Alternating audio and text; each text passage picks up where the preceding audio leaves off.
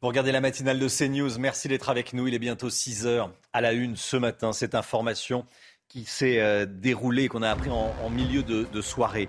La conductrice d'une voiture qui roulait après avoir consommé de la drogue a tué une fillette de 6 ans hier soir.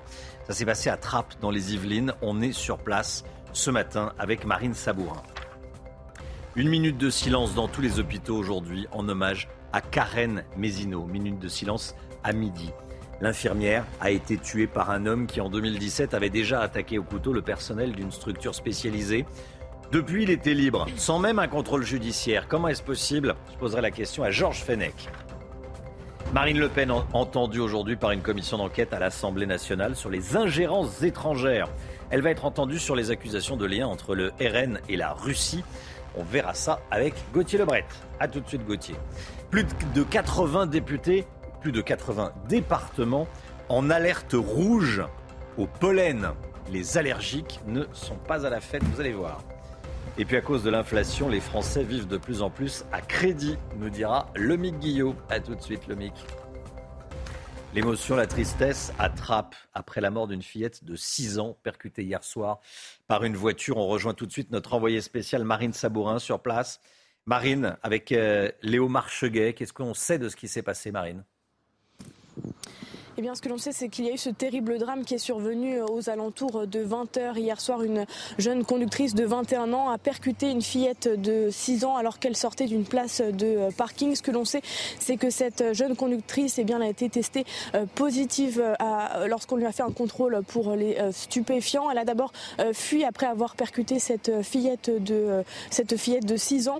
Le SAMU a été dépêché sur place rapidement. Il a tenté de réanimer la fillette de 6 ans qui est décédée des suites d'un arrêt euh, cardiaque. La, conductrice de, 21 ans a été placée en garde à vue hier aux alentours de 21h. Une enquête a été ouverte pour homicide aggravé par l'usage de stupéfiants. Et donc les circonstances hein, restent encore floues. Elles restent à éclaircir euh, aujourd'hui pour le commissariat de Trappes et il en cours aujourd'hui.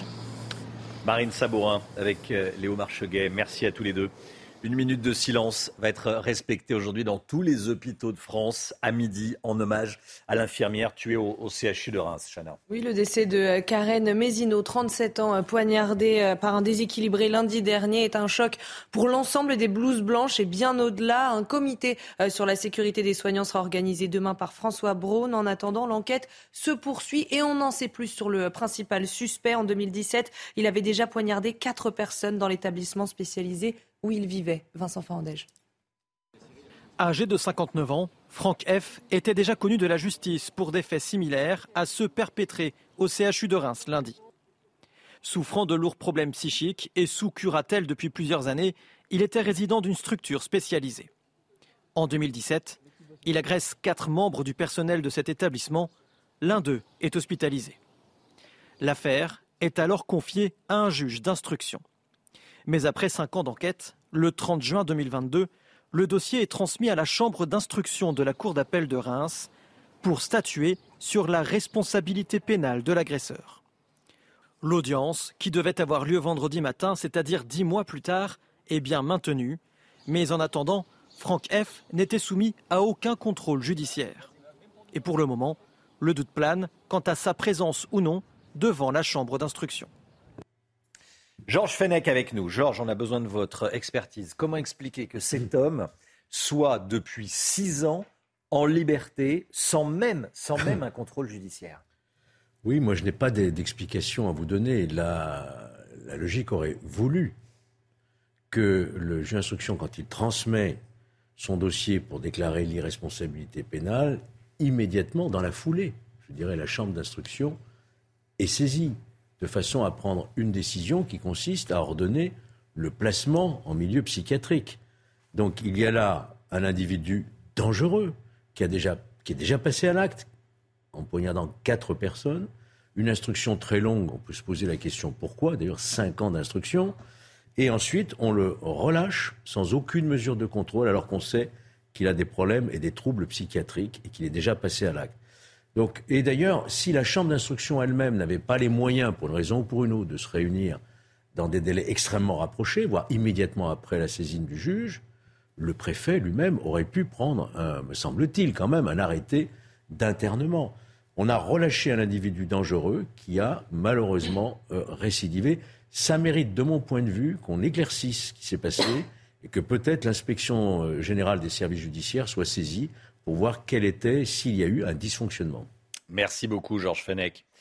Des étudiants d'HEC qui perturbent le Climate Day, la, journée du climat organisée par leur propre école, Chana. une table ronde est organisée hier par le célèbre campus autour de la transition énergétique avec les représentants de Shell et de Total Energy. Ces étudiants dénoncent leurs activités climaticides. Ils sont montés euh, sur la scène de l'amphithéâtre. Regardez.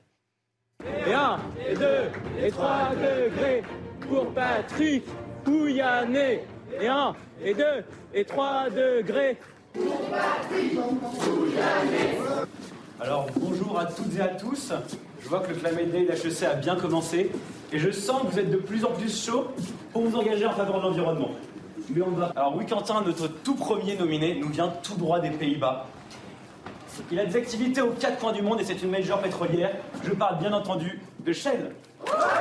Voilà, bon, les temps changent. Hein, des étudiants de HEC qui s'en prennent à des grosses entreprises. Marine Le Pen sera auditionnée à 14h à l'Assemblée nationale par la commission d'enquête sur les ingérences étrangères. Elle sera questionnée sur les liens supposés entre son parti, elle, et la Russie. Objectif, Gauthier Lebret, de la présidente du groupe RN, être lavée une bonne fois pour toutes de tout soupçon. Vous parlez à la Russie, quand, vous parlez à la Russie, pardon, vous parlez à votre banquier. Phrase d'Emmanuel Macron envers Marine Le Pen lors du dernier débat. Le président faisait référence au prêt euh, qu'a reçu le euh, FN à l'époque, en 2014, de la part d'une banque russe.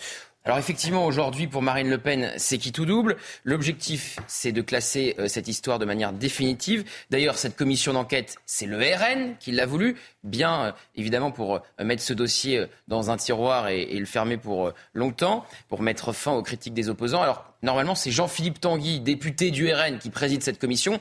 Évidemment, aujourd'hui, il va laisser sa place à un député euh, modem pour être au-dessus de tout soupçon. Alors, dans euh, l'entourage de Marine Le Pen, on affiche sa grande sérénité. On explique qu'il n'y a jamais eu la moindre ingérence. Je cite son entourage qui me confiait hier on n'irait pas créer une commission si on avait des choses à cacher. On sortira laver des attaques politiques de nos adversaires dont on est victime. On va peut-être voir cette citation de l'entourage de Marine Le Pen.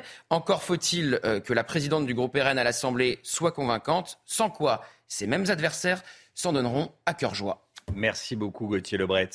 Elon Musk, oui, le patron de Twitter, va interroger sur Twitter Ron DeSantis, le gouverneur républicain de, de Floride. Ron DeSantis qui euh, devrait annoncer qu'il se lance dans la course à l'investiture républicaine pour la, Maison-Blanche. Le patron de Twitter, Elon Musk, l'a annoncé dans une vidéo. Il était interrogé par un journaliste du Wall Street Journal. Regardez.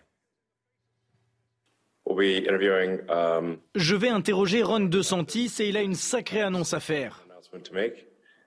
Ce sera la première fois qu'une telle chose se produit sur les réseaux sociaux avec des questions et des réponses en temps réel, sans script. Ce sera donc en direct et nous laisserons libre cours à notre imagination. On verra ce qui se passe. Voilà, Ron DeSantis qui devrait donc annoncer ce soir, euh, en fin de journée, sa candidature à l'investiture des, Républicains. Il va donc affronter, euh, affronter Donald Trump dans la course à l'investiture des Républicains. Au Guyana, le dramatique incendie qui a coûté la vie à 19 jeunes dans un dortoir scolaire était volontaire. Il a été déclenché par une élève hmm. qui s'est vengée parce qu'on lui avait confisqué son portable, Chana. Oui, l'adolescente qui a reconnu les faits s'est rendue dans la salle de bain, a pulvérisé de l'insecticide sur un rideau et a mis le feu avec une allumette. Elle est actuellement hospitalisée et sous surveillance policière. Je rappelle qu'un deuil national de trois jours a été décrété sur l'île. Le retour du beau temps, c'est aussi le retour des allergies au, pollen. Plus de 80 départements français sont actuellement en alerte rouge. Hein. Alerte rouge. Oui, ces allergies sont de plus en plus fréquentes, notamment à cause du réchauffement euh, climatique. Mathieu Devez et Augustin Donadieu. Les arbres fleurissent, les températures s'adoucissent. Le printemps est synonyme de beau temps, mais également d'allergies au pollen, en particulier les graminées. Les graminées céréalières, donc le blé, l'orge et le seigle, donc dans des départements du centre de la France qui sont très agricoles, mais les gens sont extrêmement exposés. Et puis il y a les graminées fourragères, qui sont la dactyle, le fléol, qui sont les mauvaises herbes qu'il y a dans la pelouse, les mauvaises herbes sur le bord des chemins, sur le bord des routes. Et ça, il y en a partout en France. Et ça pollinise aussi en avril, mai, juin. Selon le réseau national de surveillance aérobiologique, 81 départements ont été placés en risque élevé d'allergie. Elles sont de plus en plus présentes dans le quotidien des Français, en raison notamment du réchauffement climatique. Moins on a d'hiver, moins les plantes gèlent et plus facilement elles vont repolliniser tôt. Donc nos parents et nos grands-parents ont connu des pics de pollen qui duraient une ou deux semaines au mois de juin. Et ben désormais les pollens de graminées, ça commence de plus en plus tôt, tout comme les arbres, parce qu'il n'y a plus d'hiver, il fait plus froid, il gèle plus, et les plantes repollinisent très vite. Selon l'Organisation mondiale de la santé, en 2050, un Français sur deux pourrait être atteint d'asthme et d'allergie. Voilà, ça, il y en a qui sont euh, sujets aux allergies, au pollen. J'ai une amie qui l'est, c'est vraiment très compliqué au quotidien. Les yeux rouges, la ah toux, selon les, endroits où elle se trouve. C'est très compliqué. C'est très Alerte rouge euh, sur 80, départements, c'est la quasi-totalité. Ça remonte. Il n'y a que le nord qui est, le, que le nord qui est, euh, qui est épargné. 6 millions de dollars pour restaurer la maison natale de Nina Simone aux États-Unis somme récoltée euh, lors de ventes aux enchères. Oui, la modeste maison de 60 mètres carrés se situe en Caroline du Nord, au sud-est des États-Unis, et elle devrait ouvrir ses portes aux visiteurs l'année prochaine. L'occasion pour nous d'écouter le fameux My Baby Just Cares for Me. Merci. Oui, c'est une carte. My baby don't Verlaine, installation photovoltaïque garantie 25 ans. Groupe Verlaine, connectons nos énergies. Manifestation à Sao Paulo en soutien à la star du Real, du Real Madrid, Vinicius. Hein. Oui, le joueur a été victime d'insultes racistes pendant un match Real-Valence dimanche dernier. Euh, par ailleurs, pendant ce match, Vinicius avait écopé d'un carton rouge. Eh bien, il n'aura pas de match de suspension. En revanche, la fédération espagnole a décidé de fermer une tribune du stade de Valence pendant les cinq prochains matchs. Et puis, de la voile, magnifiques images forcément avec l'Ocean Race. Oui, c'est les images de la cinquième étape euh, de la compétition. Regardez, les équipes sont parties dimanche de Newport aux États-Unis, direction Arus au Danemark. C'était votre programme avec Groupe Verlaine. Isolation par l'extérieur avec aide de l'État. Groupe Verlaine, connectons nos énergies. Bon réveil à tous, merci d'être avec nous dans un instant. On parlera de cette marche de soutien organisée euh, en soutien au, maire démissionnaire de Saint-Brévin. Restez bien avec nous, à tout de suite. 6h15, bienvenue à tous. On va euh, parler dans un instant de cette marche de soutien au maire démissionnaire de, de Saint-Brévin. Mais tout d'abord, le point info avec Chanel Housteau. Une minute de silence sera respectée dans tous les hôpitaux de France aujourd'hui en hommage à l'infirmière tuée au CHU de Reims. Le décès de Karen Mézineau, 37 ans, poignardée par un déséquilibré lundi dernier, est un choc pour l'ensemble des blouses blanches et bien au-delà. Un comité sur la sécurité des soignants sera organisé demain par François Braun. Ce drame attrape près de Paris. Une fillette de 6 ans est morte hier soir après avoir euh, été percutée par une voiture. Sa conductrice âgée de 21 ans a été contrôlée positive aux stupéfiants. Elle a d'abord pris la fuite avant d'être interpellée et placée en garde à vue pour homicide involontaire. Et puis au Guyana, le dramatique incendie qui a coûté la vie à 19 jeunes dans un dortoir scolaire était volontaire. Il a été déclenché par une élève à qui on a confisqué le téléphone portable. L'adolescente qui a reconnu les faits s'est rendue dans la salle de bain, a pulvérisé de l'insecticide sur un rideau et y a mis le feu avec une allumette. Elle est actuellement euh, hospitalisée et sous surveillance policière. Une marche de soutien au maire démissionnaire de Saint-Brévin est prévue en fin de journée. Yannick Morez a déposé euh, sa démission il y a deux semaines après avoir été victime de menaces et d'un incendie criminel à son domicile. Dans le viseur des, syndicats et des partis de, gauche qui vont organiser cette marche de, soutien, il y a euh, l'inaction de la, justice et donc du garde des Sceaux, Éric Dupont-Moretti. Le garde des Sceaux qui s'est justifié hier devant la commission des lois au Sénat. Écoutez. D'après les remontées d'informations depuis 2018, le taux de poursuite, mesdames et messieurs les sénateurs, est de 95% en cas d'atteinte aux élus. Lorsque l'infraction est caractérisée et qu'un auteur a été identifié, 100% des mises en cause poursuivables font l'objet d'une réponse pénale. Dans cette affaire particulière de Saint-Brévin, la justice locale de ce qui m'a été remonté n'a pas été aux abonnés, absents. Voilà, Éric Dupont-Moretti qui dit on a fait quelque chose. Euh, Georges Fenech. J'entends, je ne mets pas en cause évidemment ce chiffre de 95%. Reste à savoir qu'est-ce qu'on entend par réponse pénale? Parce que la réponse pénale, ça peut être un rappel à la loi, par hmm. exemple, voyez-vous. Donc, euh, on entend réponse pénale, comparution immédiate et sanction. Hmm. Donc, dans la réponse pénale et ces 95% qui sont impressionnants, en réalité, vous avez des mesures alternatives qui ne sont pas forcément dissuasives. Toujours décrypter. Il faut décrypter. Ce qui est dit, et vous êtes là pour le faire. Merci, Georges. La montée de la violence à Marseille et ce témoignage qu'on vous diffuse ce matin, celui d'une mère dont le fils de 22 ans a été assassiné en juillet dernier. Et pour elle, chaque nouvelle fusillade la ramène au drame qui a bouleversé sa vie. Reportage de Stéphanie Rouquet. En juillet dernier, le fils de Fana, Liam, âgé de 22 ans, a été mortellement poignardé dans un hôtel dans le centre-ville de Marseille. Ça a été un choc brutal des dommages collatéraux aussi derrière. Moi, j'ai tellement souffert que j'ai abandonné mes enfants. Euh, mes autres enfants n'existaient plus. J'avais, j'ai trois filles. Et puis, je suis rentrée en maison psychiatrique euh, pendant deux mois parce que j'arrivais plus à tenir. Son assassin, au début, non, je lui, je lui ai pardonné. Je lui ai pardonné parce que quand j'ai appris son histoire à lui aussi, elle était difficile. Et puis, il y a des jours, je suis en colère contre lui.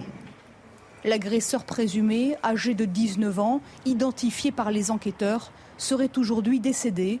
Il était membre d'un réseau de trafic de drogue. Depuis ce drame, chaque règlement de compte, chaque fusillade ravive la douleur de cette mère de famille. En fait, on fait un pas en avant et on fait dix pas en arrière. Parce que ça nous ramène toujours à notre histoire et ça nous ramène toujours à notre enfant. Parce que toutes les mamans, ils ont pris perpétuité. Nous, on a pris perpétuité. Eux, ils rentrent en prison, les tueurs, ils rentrent en prison, puis ils ressortent. Mais nous, on prend perpétuité. Dix mois après l'assassinat de Liam, aucune instruction n'a pour l'heure été ouverte. Impossible donc pour Fana de faire son deuil.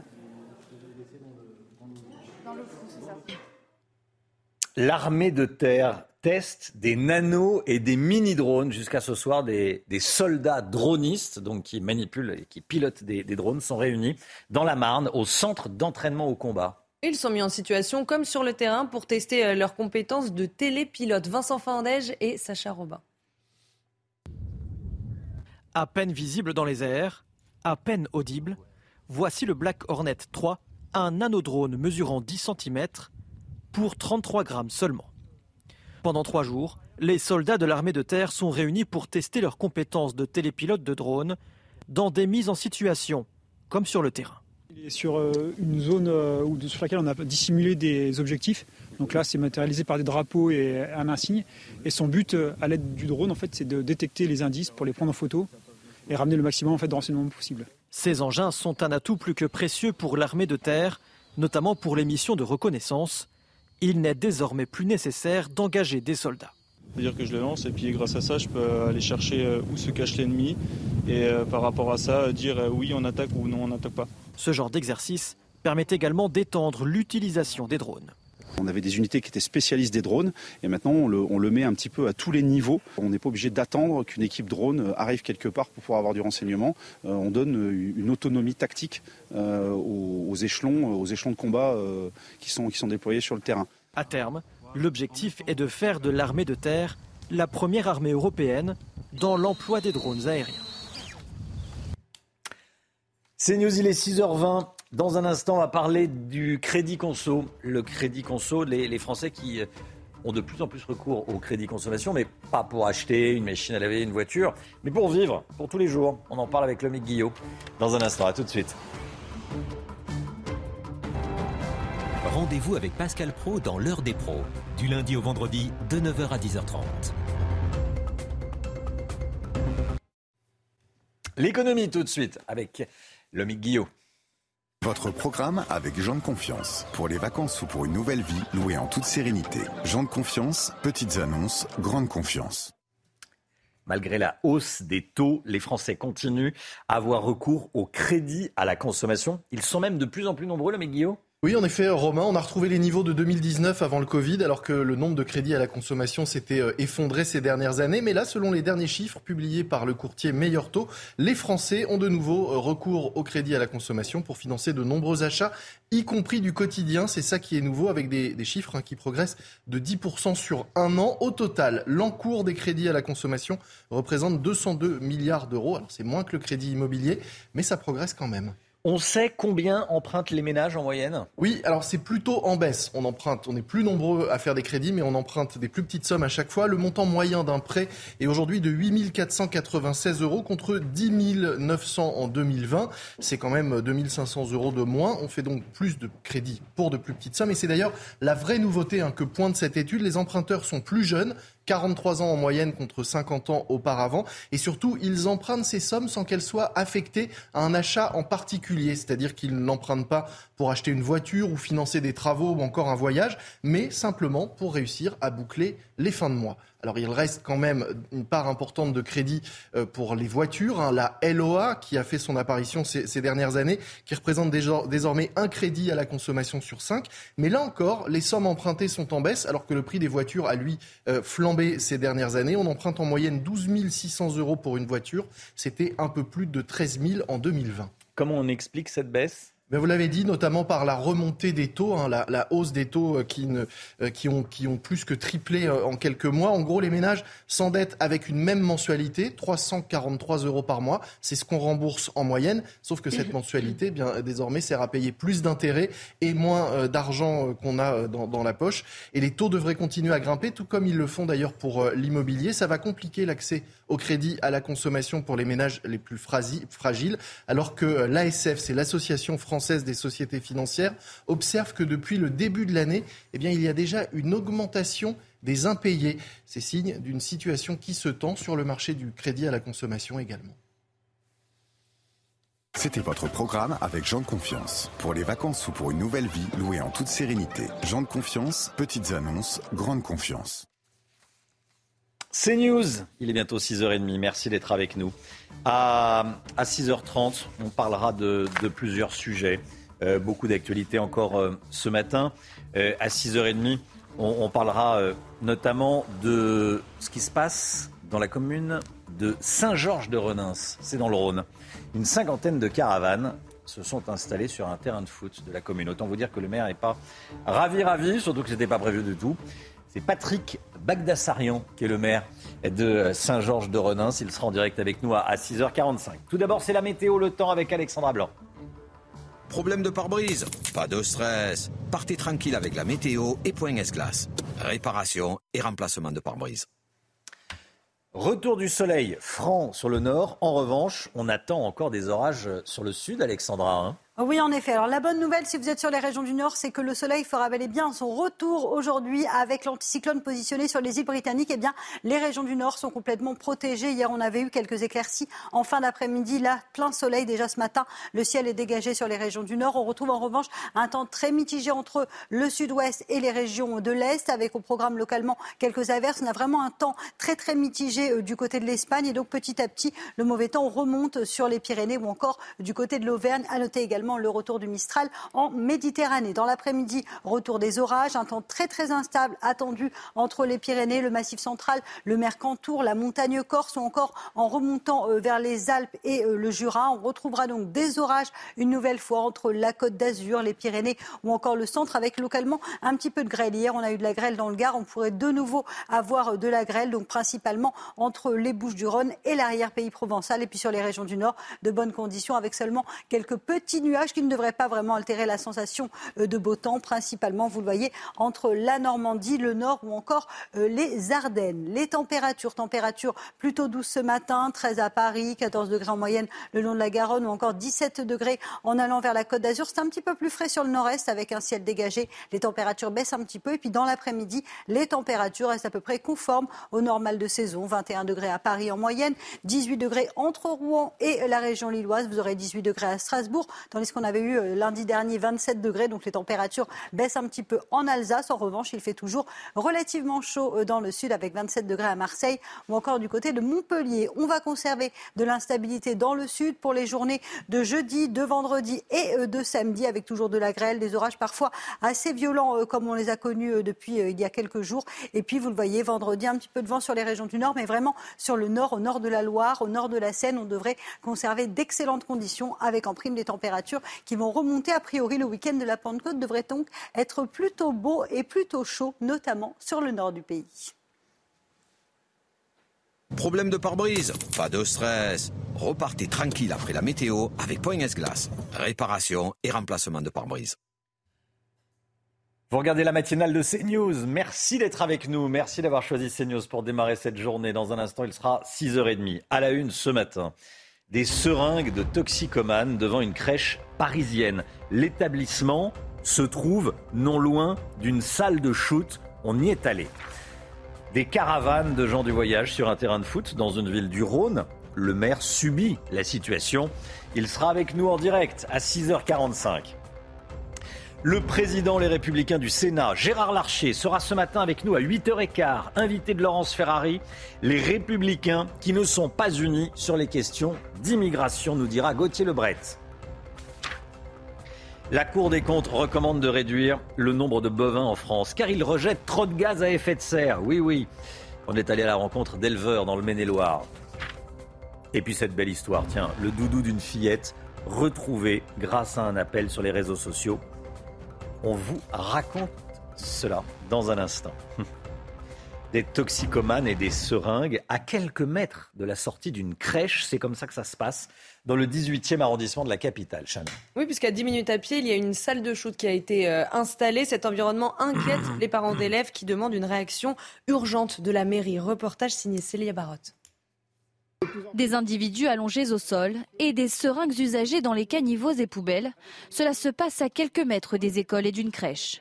Rue Richaume, dans le 18e arrondissement de Paris, matins et soirs, les parents d'élèves font d'inquiétantes rencontres. Beaucoup de gens euh, désocialisés, euh, euh, très en état d'ébriété avancé. Même Antoine, quand, je, quand sort de l'école, il, remarque des choses hein, qui n'existent pas dans d'autres arrondissements. C'est des, gens qui consomment du crack et qui, on les voit parce qu'ils sont allongés sur les trottoirs par terre. des fois, il y a des seringues.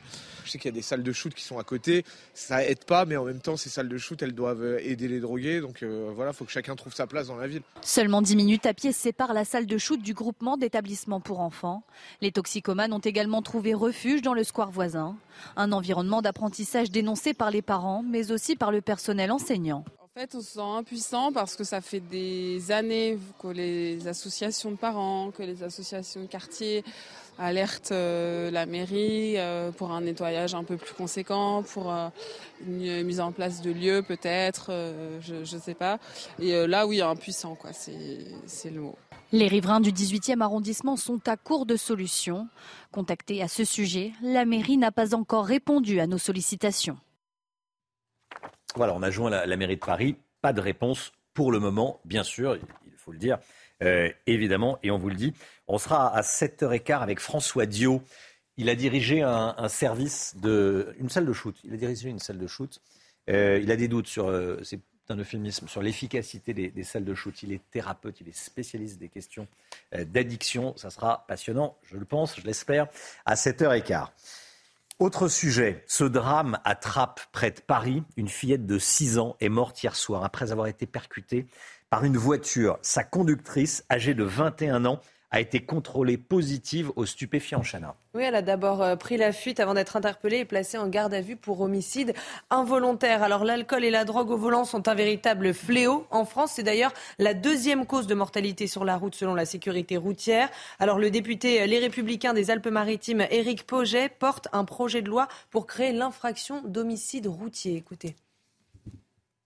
Aujourd'hui, le code pénal ne répond pas aux attentes des victimes. C'est pour ça qu'il faut créer ce code, euh, cet homicide routier. Lorsque la peine est prononcée, comment est-ce qu'on fait pour qu'il y ait une effectivité de la peine? C'est-à-dire qu'au bout de six mois, un an ou, quelques temps, euh, la personne ne soit pas remise en liberté dans un cadre légal qui existe, parce que ça c'est la triple, voire la quadruple peine pour les familles. Donc il faut travailler sur faire évoluer le droit, c'est l'objet de ma proposition de loi. Il faut travailler sur euh, la préventive avant que le procès intervienne, et il faut travailler sur l'effectivité de la peine, c'est-à-dire post-procès. Georges Fenech avec nous, c'est une bonne chose ce que propose ce député? Moi je crains que ça ne fera pas bouger les choses effectivité de la peine, bah, il suffit de prononcer les peines. Il n'y a pas besoin de loi nouvelle. Hmm. Non, si on veut vraiment passer un palier dans cette affaire, euh, il faut avoir le courage pour le législateur de criminaliser, c'est-à-dire d'en faire non plus un délit, pas seulement un changement sémantique, hein, délit routier, homicide routier, en faire un crime puni de 15 ans de réclusion à partir du moment où vous conduisez sous l'emprise de produits stupéfiants ou d'alcool avec accident mortel il existe dans notre droit des coups mortels, c'est-à-dire qui ont entraîné la mort sans intention de la donner. On pourrait imaginer effectivement une conduite mortelle, c'est-à-dire un comportement suffisamment dangereux qui, euh, qui, peut, qui, peut, ne pas exclure effectivement un accident mortel. Donc ça, ça relève du législateur, parce que dans la phase actuelle et de ce que j'entends, ça ne changera pas au fond les choses. Georges Fenech avec hmm. nous ce matin. Merci beaucoup Georges. Gérard Larcher, le président Les Républicains du Sénat, sera l'invité de Laurence Ferrari ce matin à 8h15 dans la matinale. Il sera évidemment question du plan des Républicains pour réduire drastiquement l'immigration de masse en France. Gauthier Lebret, contrairement à ce qu'on pourrait croire, les Républicains ne sont pas si unis que ça sur ce sujet. Hein. Oui, euh, c'était vraiment mis en avant dans l'interview du journal du dimanche. Les trois hommes, Éric Ciotti, Olivier Marlex, Bruno Retailleau, affichaient leur unité et promettaient qu'il n'y aurait pas eh bien, de bisbilles. Eh bien, c'est raté. Aurélien Pradier, encore lui, député LR, a dit euh, hier à la question de Florian Tardif du service politique euh, de CNews, est-ce que vous avez euh, regardé les propositions de vos camarades les Républicains? Réponse d'Aurélien Pradier, je ne lis pas le journal du dimanche. Alors pourtant, c'est dans le journal du dimanche qu'il a publié il y a quelques semaines euh, sa tribune en faveur d'un référendum d'initiative partagée sur euh, l'immigration. Or, vous savez que deux référendums d'initiative partagée viennent d'être toqués par le Conseil constitutionnel. Alors pour Bruno Retailleau, en fin d'interview dans le JDD, ce n'était pas sérieux. Les deux hommes ne cachent pas leur inimitié. Bruno Retailleau a appelé sur ce plateau chez Laurence Ferrari, Éric Ciotti à exclure pour de bon Aurélien Pradier du parti LR. Alors ça c'est pour Aurélien Pradier. Ce matin, vous le disiez, c'est Gérard Larcher qui sera face à Laurence Ferrari. Et il y a à peine quelques jours, le président du Sénat, en s'opposant au référendum d'Aurélien Pradier, s'opposait aussi à celui que veulent euh, ses trois camarades LR, car il est contre qu'on touche à la Constitution, Gérard Larcher, et à l'article 11 qui empêche de soumettre un référendum sur la question de l'immigration aux Français. Donc ça sera intéressant de voir si le président du Sénat, change de discours maintenant que c'est une proposition notamment euh, d'Éric Ciotti. Éric Ciotti qui pendant ce temps s'est envolé hier soir direction le Danemark pour observer la politique euh, danoise en matière d'immigration qui plaît tant à la droite. Rien ne vous échappe, hein Aurélien Pradier qui dit qu'il lit pas le JDD alors qu'il y publie une tribune. Et eh oui. Ça, c'est ça eh pour eux. C'est ça pour eux. Il faudra qu'il change d'argument. Hein mhm. Bon, merci beaucoup, euh, merci beaucoup Gauthier Lebret. Réduire le cheptel bovin français pour le climat, c'est la recommandation de la Cour des comptes dans son euh, dernier rapport. On en parle depuis lundi, bien sûr. Sinon, la France ne pourra pas respecter ses engagements environnementaux. Alors, selon les sages, les vaches dégagent trop de méthane. Alors vous vous en doutez, ce rapport euh, agace les éleveurs euh, bovins hmm. déjà en souffrance. Reportage dans le Maine-et-Loire avec Mickaël Chaillot et Augustin Donadieu. Trop de méthane dans les rots des vaches, c'est ce que reprochent les magistrats de la Cour des comptes aux bovins de France, accusés de dégager 11,8% des émissions équivalent CO2 du pays. Pour les magistrats, il faut donc diminuer drastiquement le cheptel, grosse colère du côté des éleveurs bovins. Là, vous avez des, prairies qui stockent du carbone, qui filtrent l'eau. Euh, vous avez des haies autour. Euh, s'il n'y avait pas tous ces animaux-là, ben, on cultiverait. Ça serait plus de fertilisants. Cette prairie-là est de 2017. Il n'y a pas eu un intrant chimique depuis 2017. Je suis pourtant pas en bio.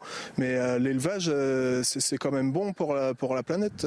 Le troupeau français diminue déjà de 3% par an. Les éleveurs bovins jettent l'éponge car les prix sont trop bas depuis des années. Pour ce responsable syndical, la question est que veut-on manger demain?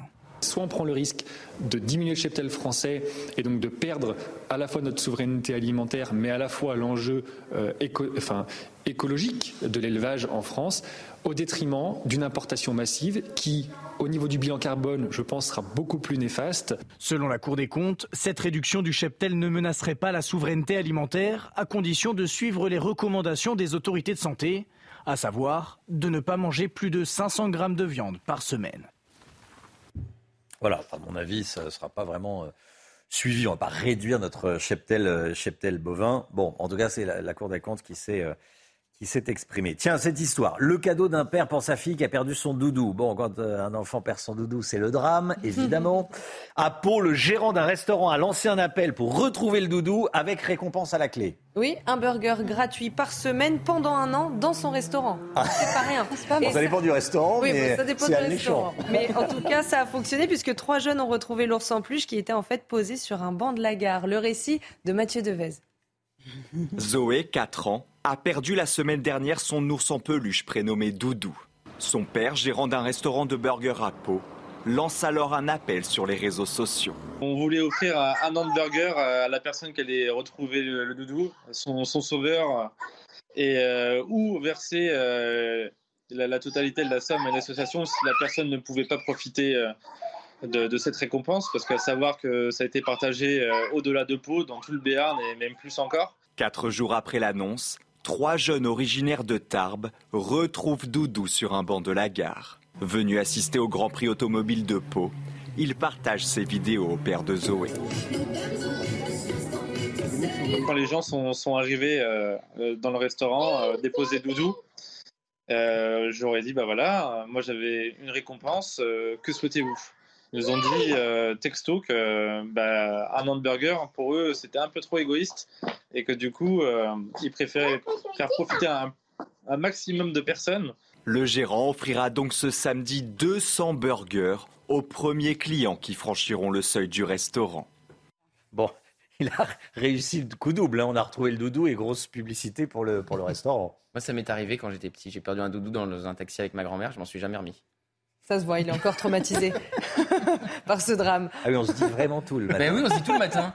un peu de bonne humeur, un peu d'ambiance, si vous voulez, parce que l'actualité n'est pas, est pas est triste. Bon, et depuis, c'est bon, vous êtes plus traumatisé. Bah, je, je m'en remets doucement, très doucement.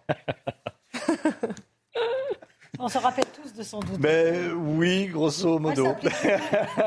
elle était rose et elle s'appelait Julie. Je, l'ai encore chez mes, chez mes parents dans le sud. Très bien. Ah. On, a terminé, on a essoré le sujet ou d'autres veulent oui, témoigner Maurice. Bon, très bien. Et quand vous retournez chez vos parents, vous, redormez avec... Euh, presque. Presque.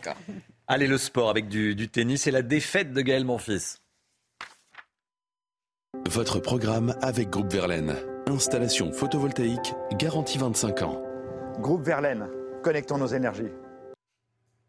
Gaël, mon fils, battu par un Argentin, Chana. Hein. oui, le Français a été battu par Pedro Cachin hier dès son entrée en lice à Lyon pour l'ATP 250. Il a chuté en 3-7, 6-2, 3-6, 4-6. À une semaine du début de Roland Garros, les Bleus ne se sont pas rassurés sur la terre battue lyonnaise. C'était votre programme avec Groupe Verlaine. Isolation par l'extérieur avec aide de l'État. Groupe Verlaine, connectons nos énergies.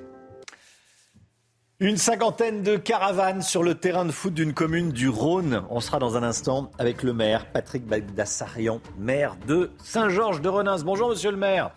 Vous êtes déjà connecté et on se retrouve dans, dans un instant, juste après la petite pause publicitaire. A tout de suite. Bonjour.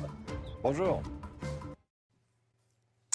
Il est 7h moins le quart. Merci d'être avec nous. Dans un instant, on va partir dans le Rhône, retrouver le maire de Saint-Georges de Renins où une cinquantaine de caravanes se sont installées sur le terrain de foot de la commune. Mais tout d'abord, c'est le point info avec Chanel Housteau. Une marche de soutien au maire démissionnaire de Saint-Brévin est prévue en fin de journée. Yannick Morez a déposé sa démission il y a deux semaines après avoir été victime de menaces et d'un incendie criminel à son domicile. Dans le viseur de la NUPES et des syndicats, l'inaction de la justice et donc d'Éric Dupont-Moretti. Le garde des Sceaux s'est justifié hier devant la commission des lois au Sénat, disant que la justice faisait bien son travail. Elon Musk va interviewer le républicain Ron DeSantis ce soir sur Twitter. Le gouverneur de Floride devrait annoncer sa candidature à l'investiture républicaine et il est perçu comme le principal rival de l'ancien président américain Donald Trump. Le vainqueur des primaires affrontera le candidat démocrate, probablement Joe Biden, en novembre 2024. Et puis le retour du beau temps, c'est aussi le retour des allergies au pollen. 81 départements français sont actuellement en alerte rouge. Ces allergies sont de plus en plus fréquentes, notamment à cause du réchauffement climatique. Et selon l'OMS, en 2050, un Français sur deux pourrait être atteint d'asthme ou d'allergie. Bonjour Patrick Bagdassarian, merci d'être en direct avec nous. Monsieur le maire, maire de Saint-Georges de Renins, dans le Rhône. Voilà, vous vous cadrez euh, vous-même. Oui, oh, à peu près. Excusez-moi. Bonjour, monsieur. C'est parfait, c'est bah, parfait. Ah non, le téléphone bouge. Voilà. On bouge plus. Impeccable. Euh, voilà. Alors, on voit à l'image des, des caravanes qui se sont installées sur le terrain de foot de votre ville. Qu'est-ce qui se passe à Saint-Georges de, de Renins le terrain de foot est occupé? Euh, oui, oui, il est occupé illégalement par 80 caravanes et 50 familles euh, depuis dimanche euh, après-midi. Ah oui. Et vous avez demandé une autorisation? Comment ça s'est passé? Comment vous l'avez appris Ils sont entrés, ils ont forcé un portail. En fait, ce qui s'est passé, c'est que, d'après ce que j'ai pu comprendre a posteriori, c'est que ces gens-là devaient être accueillis, ces personnes devaient être accueillies sur le terrain dense en Beaujolais, au sud de Lyon, sur, de Villefranche, pardon, sur une aire de grand passage. Et visiblement, il y avait euh, un autre groupe qui s'était installé, euh, qui occupait une grande partie du terrain. Alors, selon l'association qui les suit, l'Artag, et qui a peut-être pas trop trop bien géré euh, cet emplacement, il n'avait pas la place de s'installer. En fait, le problème, c'est que entre ces différents groupes, il n'y a pas forcément beaucoup d'affinités et par conséquent, ils ne s'installent pas sur le même endroit et ils ont préféré se déplacer. Pourquoi sont-ils arrivés sur Saint-Georges de Renins, sur le terrain de foot du collège? Là, je n'en sais rien. Euh, en tous les cas, ils sont entrés par effraction. Ils ont, enfin bon, euh, ils, ils se sont branchés euh, illégalement sur le, le réseau électrique, euh, euh, sur les bornes à incendie pour l'eau potable, etc. etc. En plus, ils se mettent au milieu du terrain de foot, ce qui fait que ça va générer des, dégradations, et d'autant plus que si, comme euh, votre météo l'annonce, il ne fait pas très beau dans notre région aujourd'hui, ben, vous pouvez imaginer ce que ça peut faire lorsque les camions vont sortir, les camionnettes vont sortir les caravanes. Vous avez cherché à discuter avec eux? Vous êtes allé discuter? Oui. oui, qu'est-ce qu'ils vous disent? Non, mais ils me disent que bah, il faut qu'ils soient quelque part, ce que je peux concevoir. Ce sont des évangélistes, ils ont un circuit euh, un petit peu, c'est pas un pèlerinage, mais enfin ils, vont sur plusieurs sites.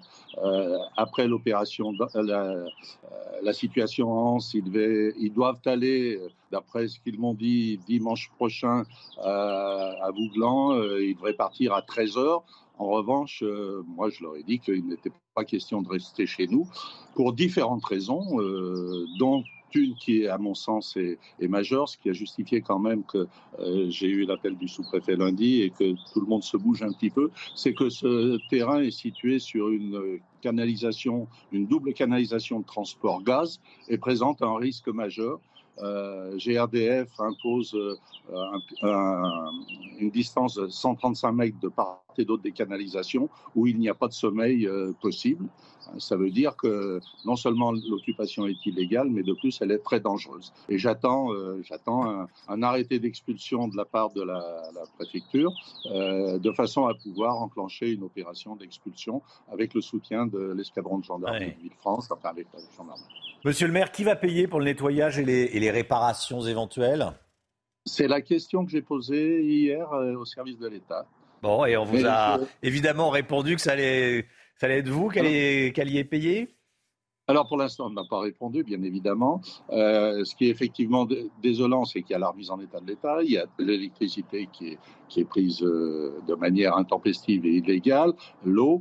Euh, bon, ce qu'on ne tolère pas de, de, nos, de nos, habitants et de, euh, des gens autres, ici, on est un petit peu laxiste et permissif.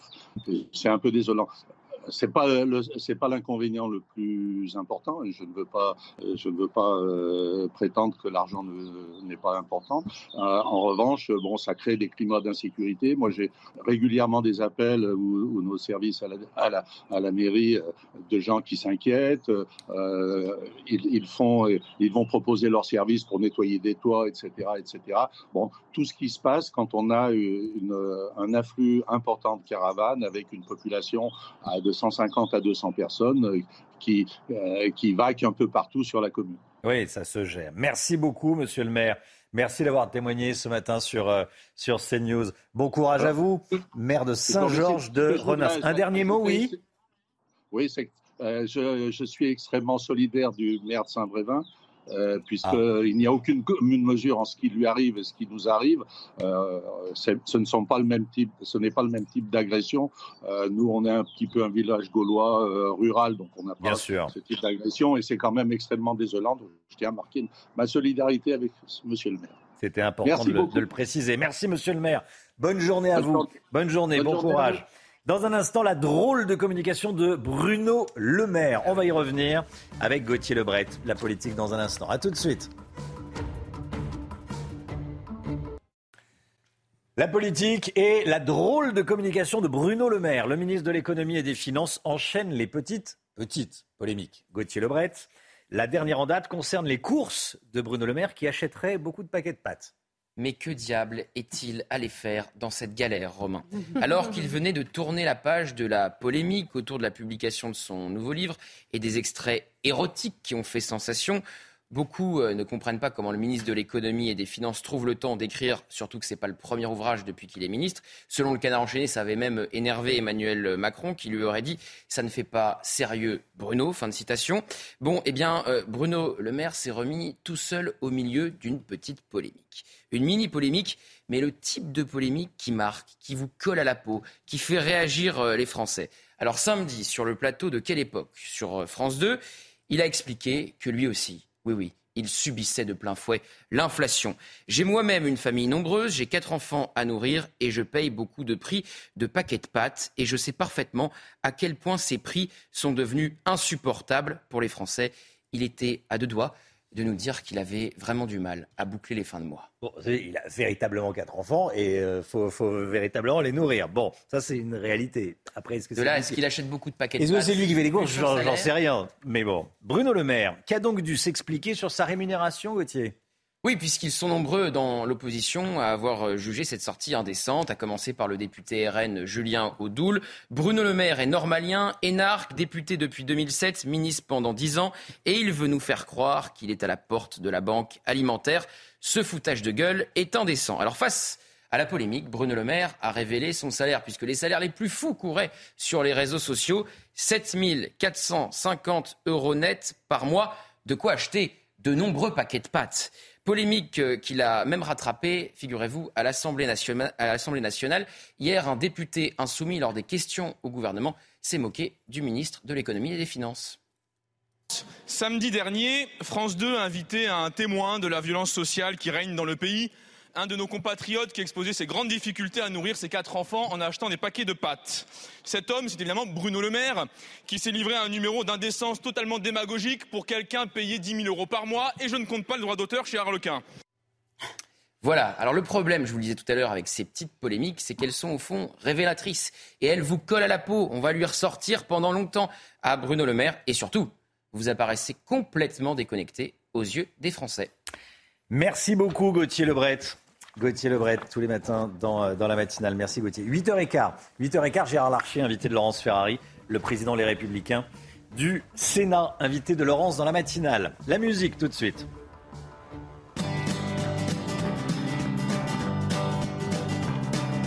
Vous regardez votre programme avec Picolinos. Kylie Minogue est de retour avec un nouvel hymne. C'est électro, c'est dance. Padam Padam, on découvre ensemble.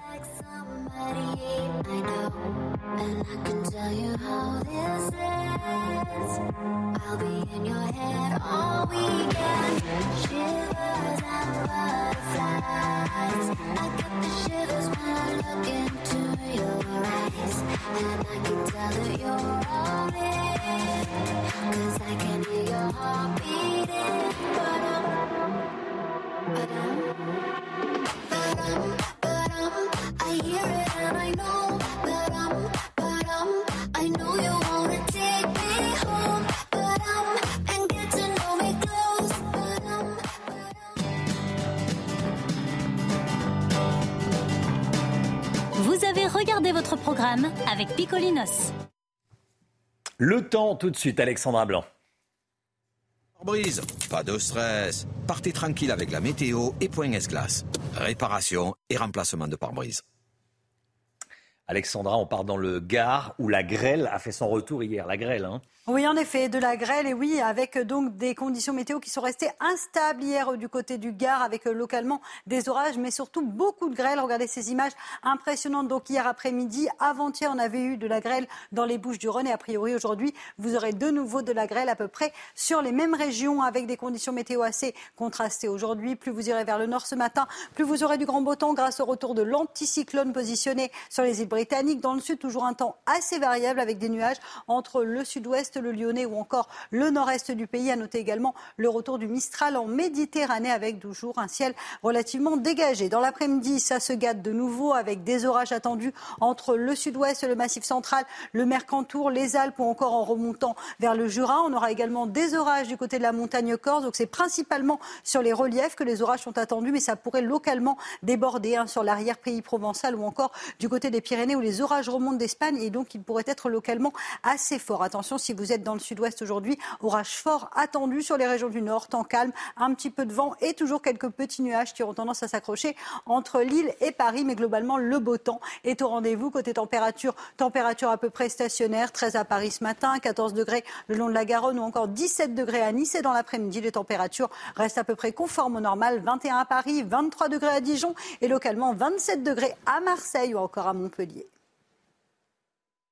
Problème de pare-brise Pas de stress. Repartez tranquille après la météo avec Point S-Glace. Réparation et remplacement de pare-brise.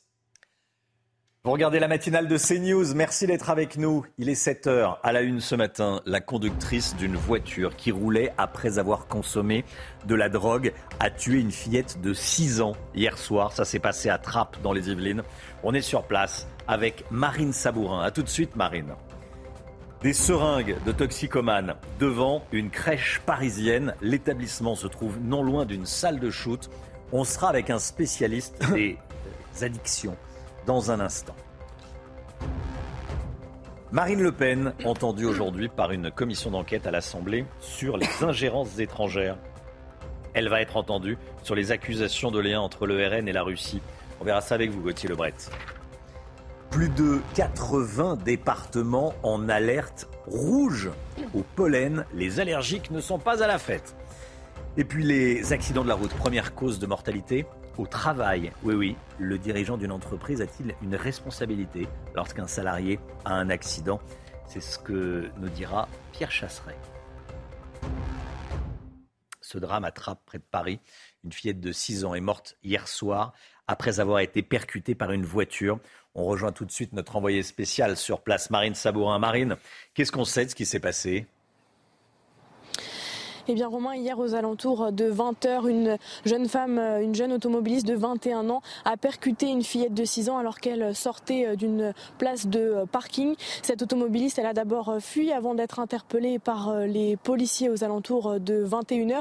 Le SAMU a été rapidement dépêché sur place pour la fillette de 6 ans qui a été réanimée à de nombreuses reprises, mais elle est décédée d'un arrêt cardiaque. Alors, ce que l'on sait bien, c'est que la, la jeune automobiliste a été placée en garde à vue hier aux alentours de 21h.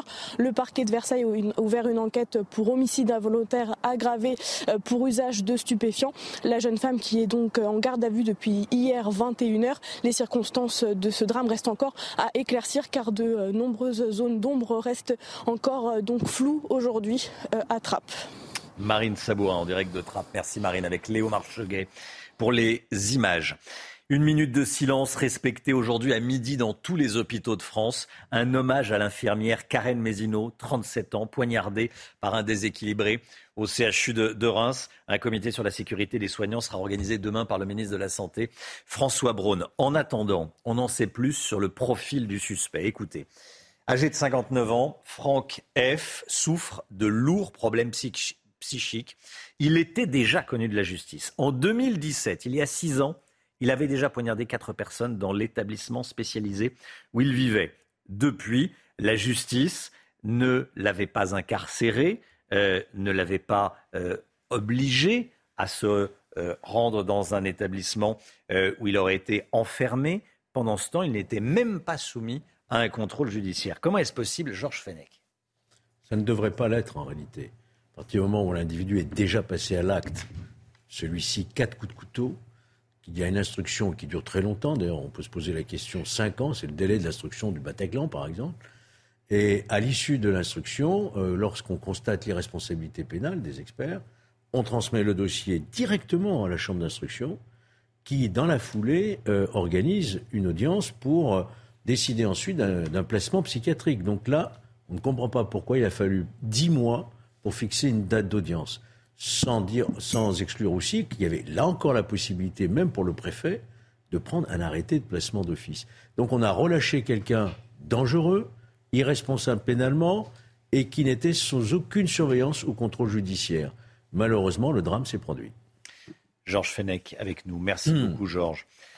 La politique, Marine Le Pen sera auditionnée à 14h à l'Assemblée nationale par la commission d'enquête sur les ingérences étrangères. Elle sera questionnée sur ses liens supposés avec la Russie. Gauthier Lebret, euh, objectif de la présidente du groupe RN, être lavé une bonne fois pour toutes, vous nous dites, de, de tout soupçon de lien entre son parti et elle-même et Moscou Vous parlez à votre banquier quand vous parlez à la Russie. Vous vous souvenez sûrement de cette Hmm. phrase lâchée par Emmanuel Macron à Marine Le Pen lors du dernier débat d'entre- d'entre-deux tours. Le président faisait euh, référence bien sûr aux prêts russes dont a bénéficié le FN en 2014. Alors aujourd'hui pour Marine Le Pen c'est très clair, c'est qui tout double? L'objectif effectivement c'est de classer cette histoire de manière définitive. D'ailleurs c'est le RN qui a voulu cette commission d'enquête sur les ingérences étrangères pour justement euh, tourner la page et répondre aux critiques euh, des opposants. Alors normalement, c'est Jean-Philippe Tanguy qui préside cette commission d'enquête. Jean-Philippe Tanguy, député RN. C'est évidemment impossible que ce soit un député RN qui préside la commission le jour où Marine Le Pen est auditionnée. Donc c'est un député euh, Modem qui va présider aujourd'hui. C'est la dernière personne hein, qui sera entendue euh, par cette commission euh, Marine Le Pen. Après, le rapport sera remis en fin de semaine. Alors dans l'entourage de la présidente du groupe RN à l'Assemblée, on affiche sa grande sérénité. On explique qu'il n'y a jamais eu la moindre ingérence. Regardez ce que on me confiait hier dans, dans son entourage. On n'irait pas créer une commission si on avait des choses à cacher. On sortira laver des attaques politiques de nos adversaires dont on est euh, victime. Encore faut-il que Marine Le Pen soit convaincante, sans quoi ces mêmes adversaires s'en donneront à cœur joie. Merci Gauthier. Le retour du beau temps. Le retour du beau temps, c'est aussi le retour des allergies au pollen. Vous les subissez peut-être, ces allergies. Vous les sentez, ces, ces pollens. Plus de 80 départements français actuellement en alerte rouge. hein. Quasiment toute la France, sauf le nord, pour faire simple, Chana. hein. Oui, ces allergies sont de plus en plus fréquentes, notamment à cause du réchauffement climatique. Mathieu Devez et Augustin Donadieu. Les arbres fleurissent, les températures s'adoucissent. Le printemps est synonyme de beau temps, mais également d'allergie au pollen, en particulier les graminées. Les graminées céréalières, donc le blé, l'orge et le seigle, donc dans des départements du centre de la France qui sont très agricoles, les gens sont extrêmement exposés. Et puis il y a les graminées fourragères, qui sont la dactyle, le fléol, qui sont les mauvaises herbes qu'il y a dans la pelouse, les mauvaises herbes sur le bord des chemins, sur le bord des routes, et ça il y en a partout en France, et ça pollinise aussi en avril, mai, juin. Selon le réseau national de surveillance aérobiologique, 81 départements ont été placés en risque élevé d'allergie. Elles sont de plus en plus présentes dans le quotidien des Français, en raison notamment du réchauffement climatique. Moins on a d'hiver, moins les plantes gèlent, et plus facilement elles vont repolliniser tôt. Donc nos parents et nos grands-parents ont connu des pics de pollen qui duraient une ou deux semaines au mois de juin. Et ben désormais les pollens de graminées, ça commence de plus en plus tôt, tout comme les arbres, parce qu'il n'y a plus d'hiver, il fait plus froid, il gèle plus, et les plantes repollinisent très vite. Selon l'Organisation mondiale de la santé, en 2050, un Français sur deux pourrait être atteint d'asthme et d'allergie. Allez, le sport tout de suite, avec les suites de l'affaire Vinicius. Votre programme avec Groupe Verlaine. Installation photovoltaïque garantie 25 ans. Groupe Verlaine, connectons nos énergies. Manifestation à Sao Paulo au Brésil en soutien à la star brésilienne du Real Madrid, Vinicius. Le joueur a été victime d'insultes racistes pendant le match Real-Valence dimanche dernier. Par ailleurs, pendant ce match, Vinicius avait écopé d'un carton rouge, alors il n'aura pas de match de suspension. En revanche, la fédération espagnole a décidé de fermer une tribune du stade de Valence pendant les cinq prochains matchs. Et puis du côté de l'enquête, la police espagnole a annoncé l'arrestation de trois supporters de Valence soupçonnés d'avoir proféré ces insultes. Le club a annoncé qu'ils seront interdits de stade à vie. C'était votre programme avec Groupe Verlaine. Isolation par l'extérieur avec aide de l'État. Groupe Verlaine, connectons nos énergies. Des seringues et des toxicomanes devant une crèche à Paris, dans le 18e arrondissement de la capitale. On en parle dans un instant avec François Dio, thérapeute, spécialiste des conduites addictives et ancien chef d'un centre de shoot. Bonjour François Dio. Et, à tout de suite, on se retrouve juste après la petite pause publicitaire. À tout de suite. C'est News, il est 7h12. Merci d'être avec nous, François Dio. Bonjour. Vous êtes thérapeute, vous êtes spécialiste des conduites addictives, ancien chef d'un CARUD, un, un centre de shoot. Euh, je voulais vous avoir ce matin et merci d'avoir accepté l'invitation parce que euh, on diffuse une, une vidéo dans laquelle on voit, juste devant une crèche parisienne en l'occurrence, pas loin d'un centre de shoot, une, euh, un, toxicomane euh, qui est par terre et une, euh, et une seringue qui visiblement vient d'être utilisée. Je voudrais qu'on regarde d'abord ces images et ensuite on en parle avec vous. Voyez, là, nous sommes devant une crèche, rue Richomme à Paris. Et la toxicomanie, voilà, de plus en plus de toxicos. Là, il y a un monsieur, et vous voyez, juste en face de la crèche, la seringue par terre avec du sang. Voilà. Là, on vient d'en trouver une autre avec le monsieur. On va la mettre à l'intérieur de la canette, là. Voilà. Attends. Voilà. Devant l'école encore. Voilà, devant l'école, devant la crèche municipale. Rue Richomme. François Dio, qu'est-ce que euh, cette scène vous, vous inspire? Bien, écoutez, moi je trouve ça désolant en fait. Euh, le- voir quelqu'un évidemment consommer des drogues dans la rue, euh, c'est- désolant. La réalité en fait, c'est qu'il y a une salle de consommation à moindre risque, une salle de shoot. Moi, j'en ai jamais dirigé. Je dirigeais un CARUT, c'est un centre d'accueil pour toxicomanes dans, dans lequel on n'a pas le droit de consommer. En fait, la réalité, c'est qu'il y a une politique qui a été mise en place il y a des années pour prévenir les conséquences de, de l'usage de drogue et éviter que les toxicomanes se contaminent par le sida et les hépatites.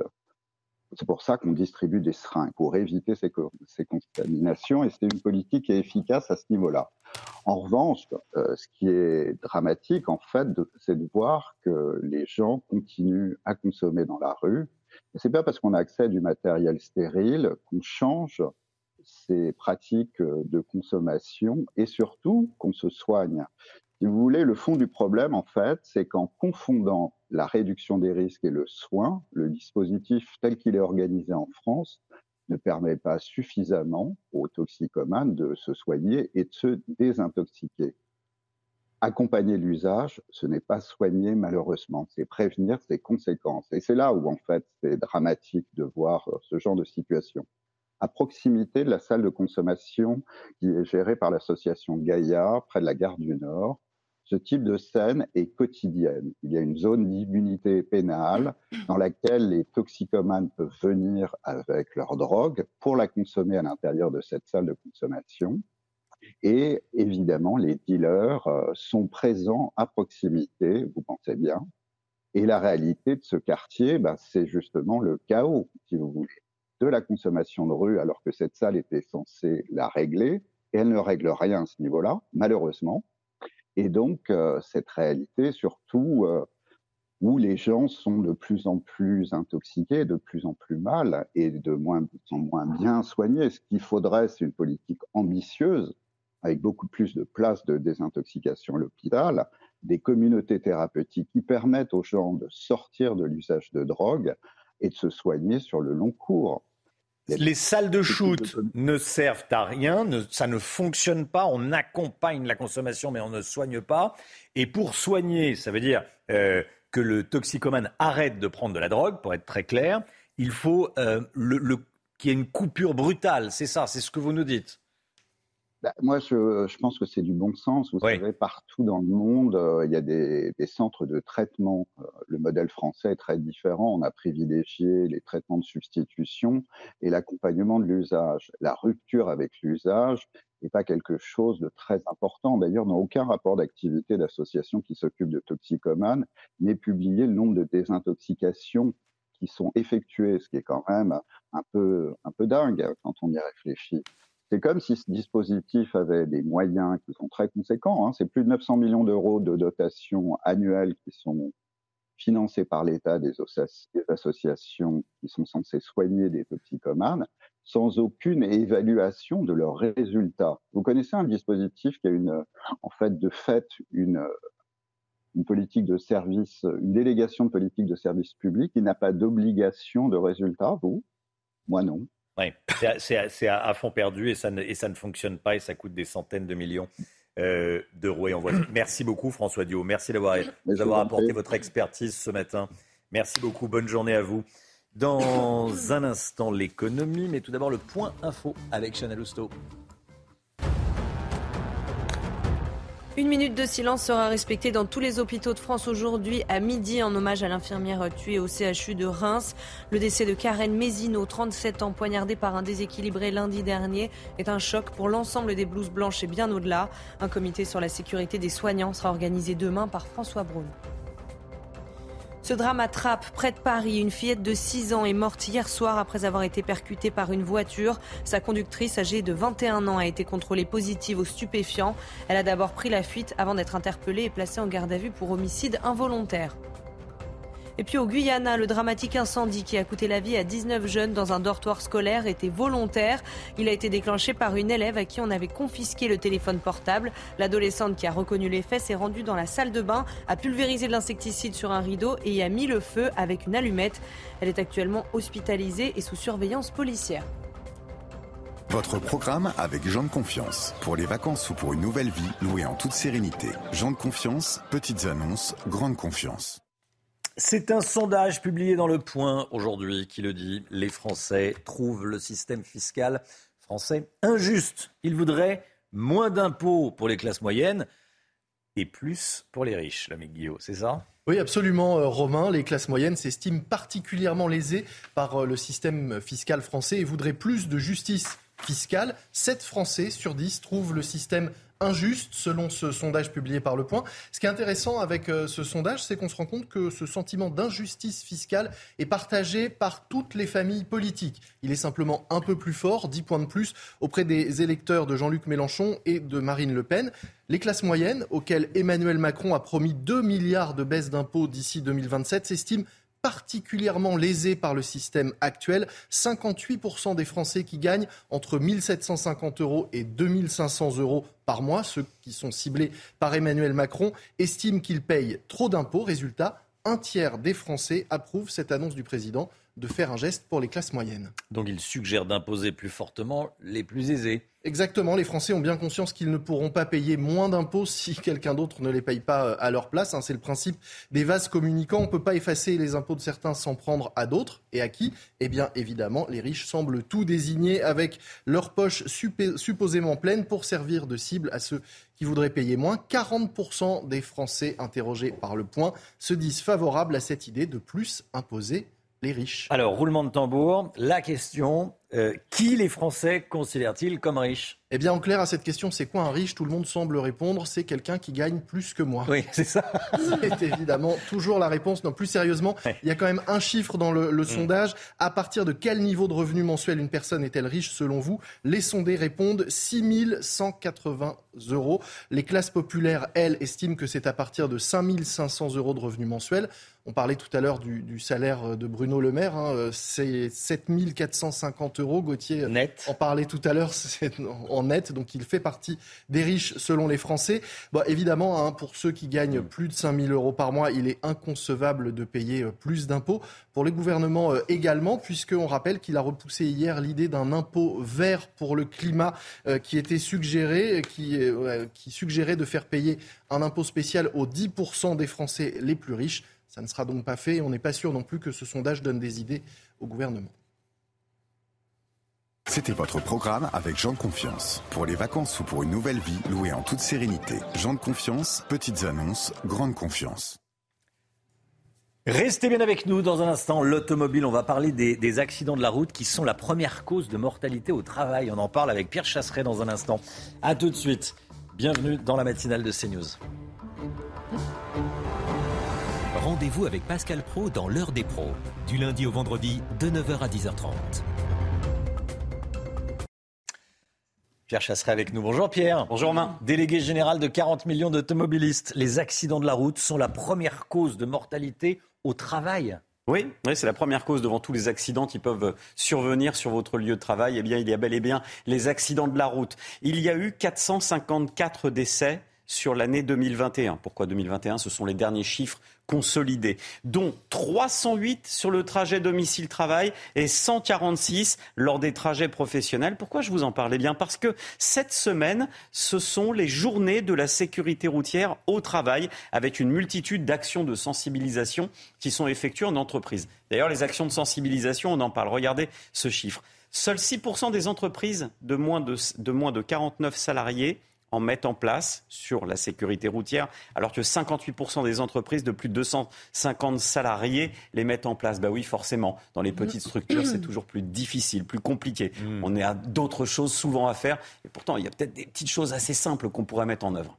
Le dirigeant d'une entreprise a-t-il une responsabilité lorsqu'un salarié a un accident de la route? Oui, Romain. Et même sur le trajet domicile-travail. Travail. Seul un dirigeant sur deux sait que sa responsabilité est engagée lors d'un trajet domicile-travail et 64% des chefs d'entreprise le savent lorsqu'il s'agit euh, d'un trajet professionnel. Alors, la sécurité routière et puis des assureurs hein, comme MMA qui a commandé cette étude euh, mettent à disposition des petites affiches gratuites téléchargeables qu'on peut poser partout en entreprise et qui permettent euh, de faire émerger diverses problématiques de sécurité routière.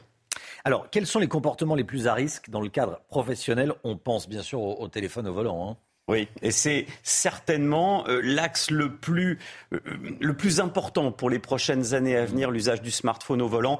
84% des salariés affirment avoir au moins un comportement à risque qui peut être la vitesse, le téléphone. Mais ce qui est très intéressant, c'est de regarder la progression de l'usage du téléphone portable au volant. 57% des salariés disent oui, je l'utilise pendant mon travail, sur mes trajets. La somnolence au volant, on n'y penserait pas. Plus forte augmentation sur l'année, c'est 38% aujourd'hui des salariés qui disent oui, j'ai déjà été pris de somnolence au volant.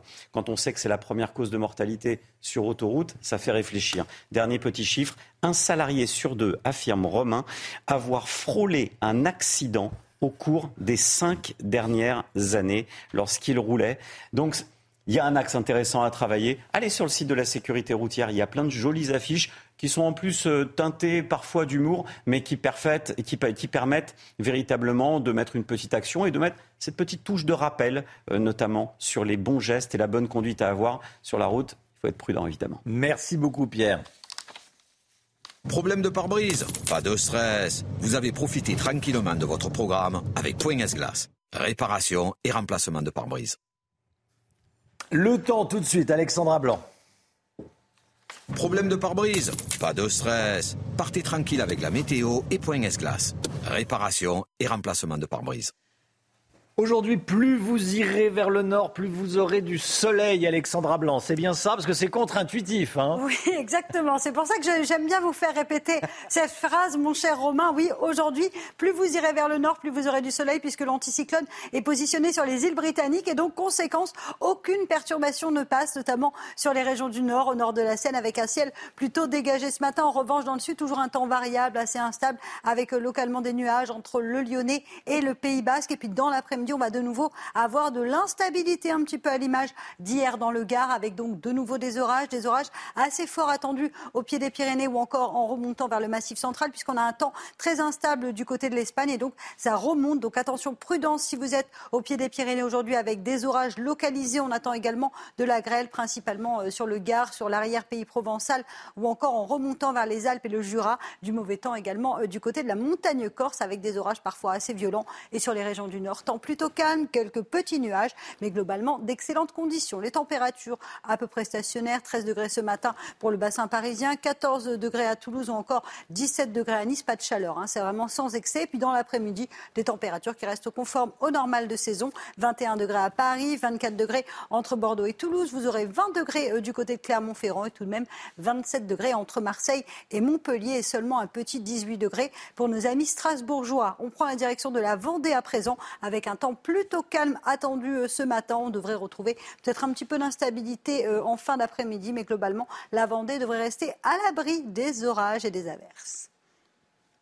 Problème de pare-brise Pas de stress. Repartez tranquille après la météo avec Point S-Glace. Réparation et remplacement de pare-brise. Vous regardez la matinale de CNews. Merci d'être avec nous. Il est bientôt 7h30 à la une ce matin. Des caravanes de gens du voyage sur un terrain de foot dans une ville du Rhône. Le maire subit la situation. Témoignage dans un instant. Le maire de Saint-Brévin dénonce, lui, la récupération politique qui a été faite autour de sa démission, notamment par l'extrême gauche. On en parle avec Gauthier Lebret. La Cour des comptes recommande de réduire le nombre de bovins en France car ils rejettent trop de gaz à effet de serre. On vous en parle depuis le début de la semaine. On est allé à la rencontre d'éleveurs dans le Maine-et-Loire. À cause de l'inflation, les Français vivent de plus en plus à crédit, nous dira Lomic Guillot. L'économie avec vous, Lomic. À tout de suite. Et puis ce matin, voyage dans le monde du cinéaste Tim Burton. Chloé Ronchin nous emmène dans une drôle d'exposition au parc de la Villette à Paris. À tout de suite, Chloé. 80 caravanes qui s'installent illégalement dans une petite commune au nord de Lyon. Ça se passe sur le terrain de foot de Saint-Georges de Renins, dans le Rhône. Alors, ces individus appartenant à la communauté euh, des gens du voyage ont forcé le portail dimanche dernier et se sont branchés sur le réseau d'électricité et d'eau sans aucune autorisation. Le maire de la ville attend une action rapide de l'État. Il était en direct avec nous à 6h45. Écoutez. Ce terrain est situé sur une canalisation, une double canalisation de transport gaz et présente un risque majeur. Euh, GRDF impose euh, un- un- une distance de 135 mètres de part et d'autre des canalisations où il n'y a pas de sommeil euh, possible. Ça veut dire que non seulement l'occupation est illégale, mais de plus elle est très dangereuse. Et j'attends, euh, j'attends un, un arrêté d'expulsion de la part de la, la préfecture, euh, de façon à pouvoir enclencher une opération d'expulsion avec le soutien de l'escadron de gendarmerie de Ville-France, enfin avec la gendarmerie. Monsieur le maire, qui va payer pour le nettoyage et les, et les réparations éventuelles? C'est la question que j'ai posée hier euh, au service de l'État. Bon, et on vous Mais a je- évidemment répondu que ça allait, ça allait être vous qui alliez, qui alliez payer? Alors pour l'instant, on n'a pas répondu, bien évidemment. Euh, ce qui est effectivement dé- désolant, c'est qu'il y a la remise en état de l'État, il y a l'électricité qui est, prise euh, de manière intempestive et illégale, l'eau.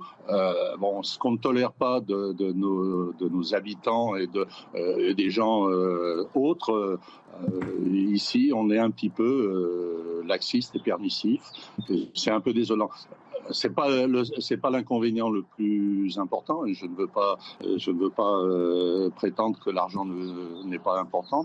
Euh, en revanche, bon, ça crée des climats d'insécurité. Voilà le maire de Saint-Georges de Renins, qui, le maire de Saint-Georges de, de Renins, qui d'ailleurs a rendu hommage au maire de, de Saint-Brévin à la fin de son intervention. Il est en direct avec nous. Une marche de soutien au maire de- des missionnaires de Saint-Brévin est prévue en fin de journée.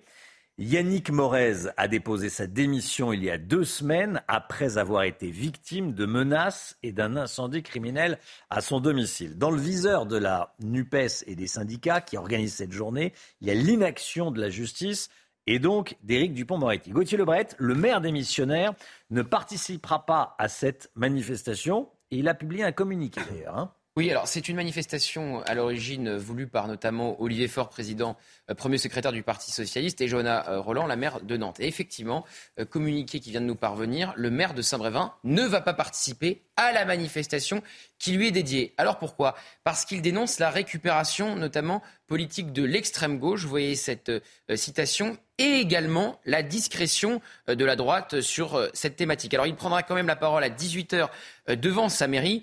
Et en fait, oui, il y avait une manœuvre politique, notamment de la NUPES, pour tenter de recréer du lien avec cette manifestation entre les différents partis de la NUPES, pour aussi euh, s'afficher euh, fièrement contre l'extrême droite, être euh, le rempart face à l'extrême droite, face au renoncement euh, du euh, gouvernement. Donc très clairement, il y avait de la politique euh, de la part de, la NUPES à travers cette manifestation et ce n'était plus seulement dédié au euh, maire de Saint-Brévin et en soutien à ce qui lui est arrivé. Alors vous l'avez dit, il est complètement démissionnaire, le maire de Saint-Brévin. Elisabeth Borne a tenté euh, de le rattraper, mais il a confirmé sa démission euh, la semaine dernière. Il va même quitter euh, la France le temps d'une croisière. Merci Gauthier. Ce drame à Trappes, près de Paris. Une fillette de 6 ans est morte hier soir après avoir été percutée par une voiture. Et sa conductrice âgée euh, de 21 ans a été contrôlée positive aux stupéfiants. Elle a d'abord pris la fuite avant d'être interpellée et placée en garde à vue pour homicide involontaire. Réduire le cheptel bovin français pour sauver le climat ou en tout cas faire baisser la température sur Terre. C'est la recommandation de la Cour des comptes dans son dernier rapport qui date de lundi. On en parle évidemment depuis, euh, depuis lundi. Euh, si on ne réduit pas le nombre de vaches en France, la France ne pourra pas respecter ses engagements environnementaux. Ce sont les, les sages de la Cour des comptes qui le, ils le disent. Les vaches dégagent trop de méthane, Chana. Alors vous vous en doutez, ce rapport euh, agace les éleveurs Mmh. bovins déjà en souffrance. Reportage dans le Maine-et-Loire avec Michael Chailloux et le récit d'Augustin Donadieu.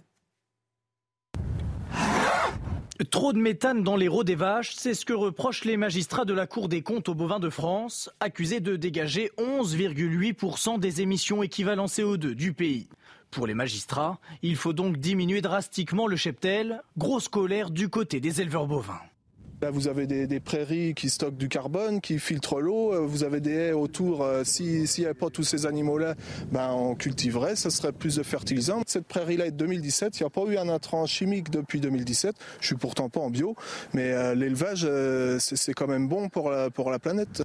Le troupeau français diminue déjà de 3% par an. Les éleveurs bovins jettent l'éponge car les prix sont trop bas depuis des années. Pour ce responsable syndical, la question est que veut-on manger demain? Soit on prend le risque de diminuer le cheptel français et donc de perdre à la fois notre souveraineté alimentaire, mais à la fois l'enjeu euh, écologique de l'élevage en France, au détriment d'une importation massive qui, au niveau du bilan carbone, je pense, sera beaucoup plus néfaste. Selon la Cour des comptes, cette réduction du cheptel ne menacerait pas la souveraineté alimentaire à condition de suivre les recommandations des autorités de santé, à savoir de ne pas manger plus de 500 grammes de viande par semaine. Tiens, à propos d'environnement, des étudiants d'HEC perturbent la journée du climat qui est pourtant organisée par leur euh, prestigieuse école de, de commerce. Une table ronde sur le thème de la transition énergétique réunissait les représentants de Shell et de Total Energy, Chana. Et ces étudiants dénoncent leurs activités climaticides. Alors ils sont montés sur la scène de l'amphithéâtre, regardez. Et un, et deux, et trois degrés pour Patrick Pouyanné. Et un, et deux, et trois degrés. Alors bonjour à toutes et à tous. Je vois que le Climate Day d'HEC a bien commencé et je sens que vous êtes de plus en plus chaud pour vous engager en faveur de l'environnement. Mais on va. Alors oui, Quentin, notre tout premier nominé, nous vient tout droit des Pays-Bas. Il a des activités aux quatre coins du monde et c'est une major pétrolière. Je parle bien entendu de Shell. Voilà, des étudiants d'HEC qui s'en euh, prennent au greenwashing. Hein. Euh, le Guillot, commentaire? Bah, c'est un peu, euh, on a l'impression qu'ils sont un peu anti-système, alors que quand on fait HEC, on est plutôt intégré dedans. C'est comme si des, des véganes se plaignaient du menu dans un restaurant de viande, quoi. C'est un peu. euh, Effectivement, Ou Harrison Ford de la pollution quand il a plusieurs jets privés. Oui, oui. Ce sont des petits tartuffes. Des petits tartuffes. Bon. Cacher euh, cette pollution que je ne saurais voir. Cacher cette- Oui. Après, bon, ils sont dans l'air du temps, quoi. Oui. Ils sont dans l'air du temps. Est-ce qu'ils sont en accord avec ce qu'ils font? Est-ce qu'ils sont? C'est autre chose. Elon Musk va interviewer le républicain Ron DeSantis ce soir sur Twitter. Le patron de Twitter qui interroge Ron DeSantis sur, euh, sur, son, euh, sur son réseau social. Le gouverneur de Floride, Ron DeSantis, qui devrait annoncer sa candidature à l'investiture républicaine. Le patron de Twitter, donc Elon Musk, qui a annoncé cette euh, annonce à venir de Ron DeSantis dans une vidéo. Regardez. Um, Je vais interroger Ron DeSantis et il a une sacrée annonce à faire. Ce sera la première fois qu'une telle chose se produit sur les réseaux sociaux, avec des questions et des réponses en temps réel, sans script. Ce sera donc en direct et nous laisserons libre cours à notre imagination. On verra ce qui se passe. Voilà, Elon Musk qui va donc interroger Ron DeSantis, qui va annoncer sa candidature à, l'investiture républicaine pour la, présidentielle aux États-Unis. Ron DeSantis qui devrait être donc en, face à face avec Donald Trump pour cette investiture. En plein débat sur la question de l'euthanasie, on voulait vous parler de Caroline Brandicourt. Elle a 62 ans, elle, est atteinte d'une maladie neurodégénérative et elle s'est lancée un défi incroyable, Chana. Hein. oui, celui de parcourir 1000 km à vélo pour sensibiliser aux soins euh, palliatifs. Elle veut prouver qu'on peut être malade mais heureux et elle a fait une étape à Paris hier soir.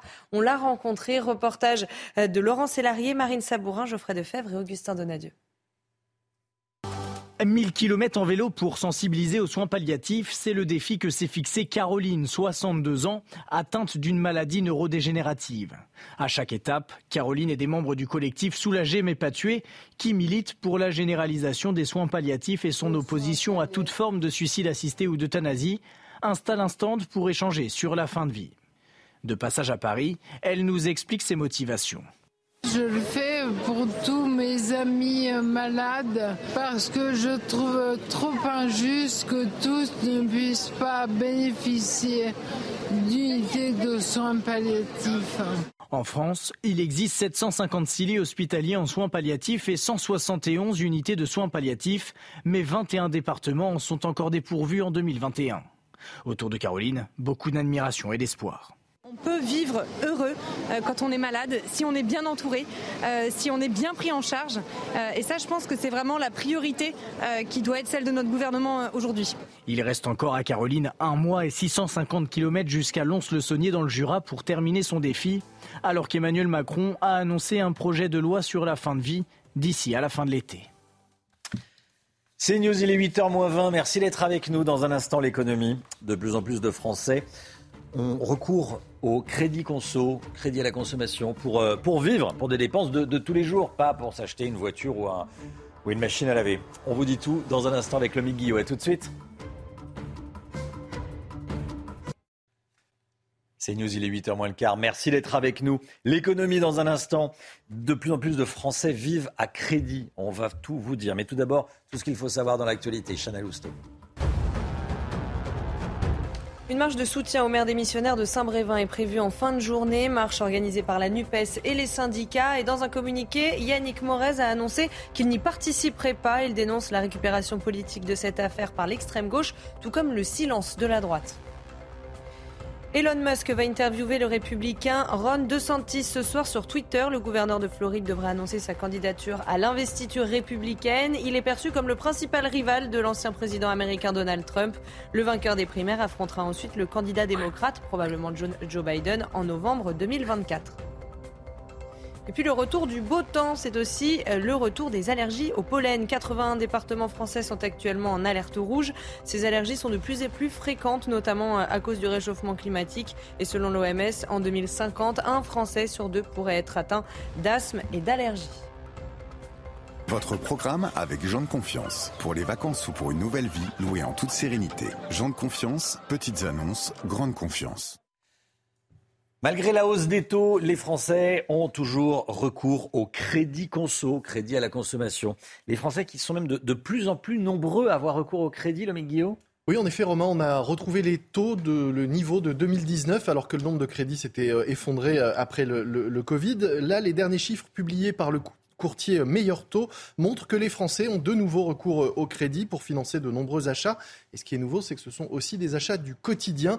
Le nombre de crédits a progressé de 10% sur un an et au total, l'encours des crédits à la consommation représente 202 milliards d'euros. Ça progresse un tout petit peu moins que le nombre de crédits car on emprunte un petit peu moins aujourd'hui. Alors justement, on sait combien les ménages empruntent en moyenne? Oui, le montant moyen d'un prêt est de 8 496 euros aujourd'hui. C'était un peu plus de 10 000 euros en 2020. C'est quand même 2 500 euros de moins.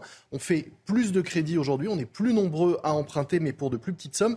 Et c'est d'ailleurs la vraie nouveauté hein, que pointe cette étude. Les emprunteurs sont plus jeunes, 43 ans en moyenne contre 50 ans auparavant.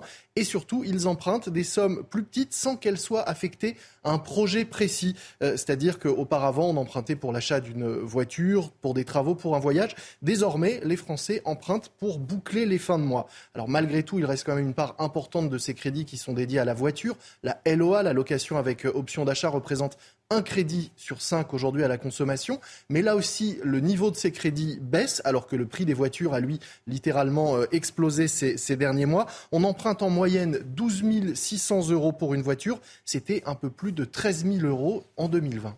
Comment on explique euh, cette baisse Eh bien, tout simplement par la hausse des taux. Hein, vous l'avez dit, les taux euh, remontent depuis plusieurs mois. Les ménages continuent à s'endetter avec la même mensualité. Ils remboursent 343 euros par mois en moyenne, sauf que dans cette mensualité, désormais, ils payent beaucoup plus d'intérêts qu'auparavant. Ils disposent donc d'une somme plus petite d'argent et les taux devraient continuer à grimper dans les mois qui viennent, comme ils le font hein, d'ailleurs pour les crédits immobiliers. Ça va compliquer l'accès au crédit à la consommation pour les ménages, notamment les plus fragiles, alors que l'ASF, l'Association française des sociétés financières, observe depuis le début de l'année une légère augmentation des impayés. C'est signe que la situation se tend sur le marché du crédit. C'était votre programme avec Jean de Confiance. Pour les vacances ou pour une nouvelle vie, louée en toute sérénité. Jean de Confiance, petites annonces, grande confiance.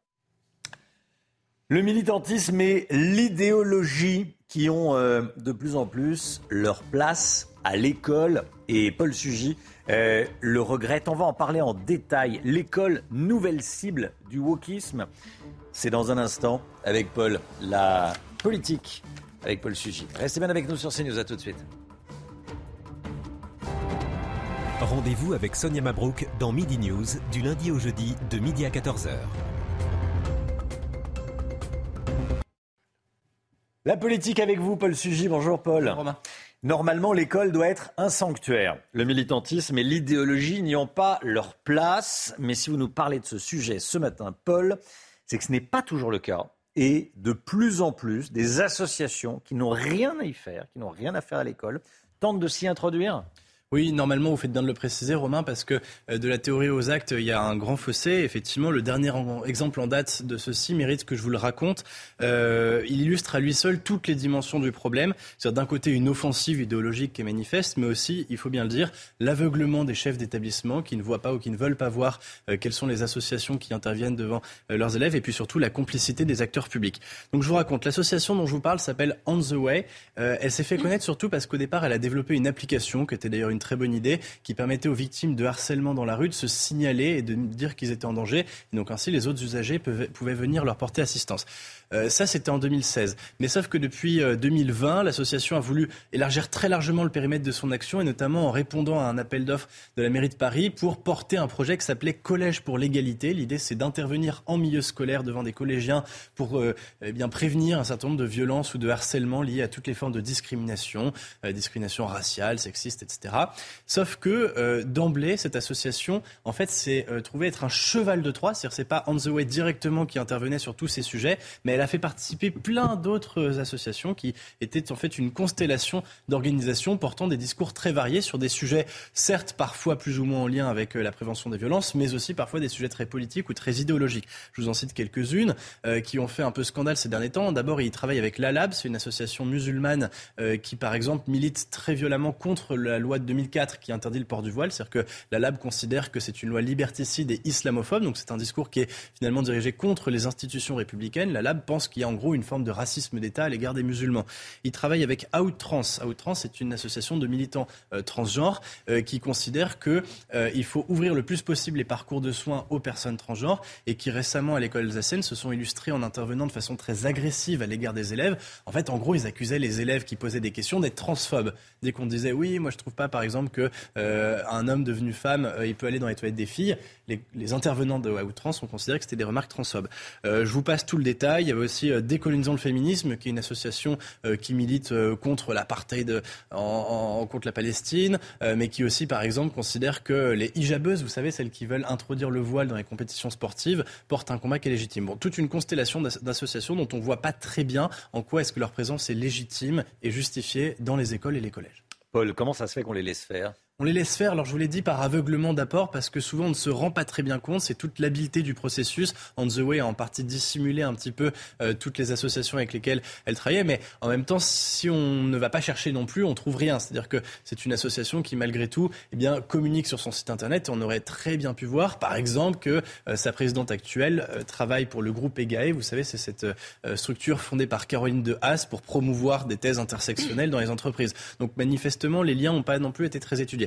Et puis surtout, il y a une forme de complicité à l'égard des pouvoirs publics. C'est financé par la ville de Paris qui a elle-même accompagné le projet, par la région Île-de-France, alors qui me dit maintenant qu'ils ont retiré leur subvention suite au premier signalement.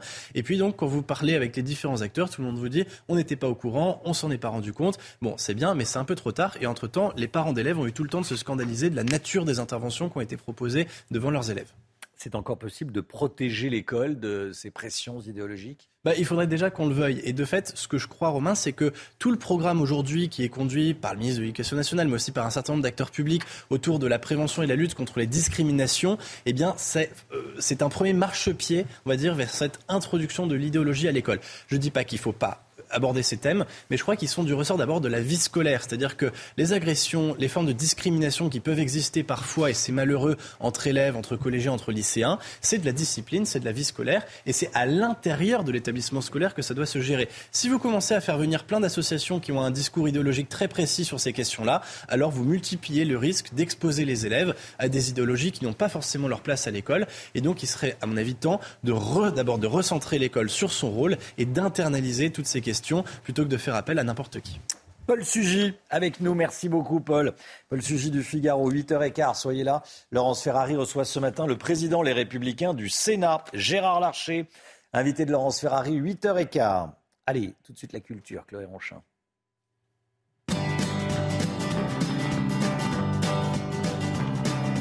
Vous regardez votre programme avec Picolinos. Chloé Ronchin de CNews.fr. Bonjour Chloé. Bonjour Romain. Vous nous proposez ce matin un voyage dans le monde intérieur de Tim Burton. Où est-ce qu'il faut se rendre pour y participer à ce voyage? Alors à Paris, à la porte de la Villette plus précisément, et ce voyage prend la forme d'un grand labyrinthe. Il a été imaginé euh, par Tim Burton lui-même, hein. donc forcément l'ambiance est à son image, mystérieuse, farfelue, fantastique, un petit peu macabre et bien sûr tous ces films cultes sont à l'honneur. Euh, Sleepy Hollow, Charlie euh, et la chocolaterie. Regardez, vous croiserez aussi Émilie, la mariée des noces funèbres. Voilà, la reine de cœur. On peut aussi euh, prendre la pause à côté euh, d'Edouard euh, aux mains d'argent. Et mais la visite ne se résume pas qu'à ça, hein, pas qu'à une séance photo. C'est aussi une véritable exposition d'art puisque vous verrez plus de 150 dessins originaux de Tim Burton. Il y a aussi, regardez, des peintures, des photographies et à travers elles, on comprend un peu mieux le processus créatif du réalisateur, ses sensibilités artistiques. C'est assez intéressant et en plus, certaines de ses œuvres sont exposées pour la première fois. Alors, ce labyrinthe offre à chaque visiteur, vous nous dites, une aventure unique. Exactement, il y a 300 itinéraires possibles hein, et le principe est simple. Dans chaque pièce, il y a plusieurs portes et c'est à vous de choisir laquelle vous souhaitez pousser, celle qui vous inspire le plus confiance. Laissez parler euh, votre intuition. Quoi qu'il arrive, vous traverserez euh, une quinzaine de salles avec euh, des jeux de lumière, des musiques d'ambiance. C'est complètement immersif et en sortant, on n'a qu'une seule envie, voir, revoir les films de Tim Burton. C'est une expo pour tous? Alors oui, elle est ouverte à tous. Hein. Vous mhm. pouvez tout à fait euh, y aller en famille. C'est même gratuit pour les enfants euh, de moins de 4 ans. Mais je préfère quand même vous prévenir, le labyrinthe prend parfois des allures de maison hantée, hein, de, de, train fantôme. On est quand même dans l'univers gothique de Tim Burton. Donc pour les tout petits, ça peut être un petit peu effrayant. Donc j'ai pas de 8 ans 8, 8 ans, exactement. à partir de 8 ans, c'est bien. 8 ans, oui, d'accord. Voilà. L'expérience a ouvert ses portes le week-end dernier, donc c'est tout récent. Et la veille de l'ouverture, 60 000 billets étaient déjà vendus. Hein. C'est énorme. Donc je vous conseille vraiment euh, de réserver à l'avance sur le site de la Villette, voilà, qui s'affiche à l'écran, lavillette.com, et vous pourrez emprunter ce grand labyrinthe jusqu'au mois d'août. Merci Chloé.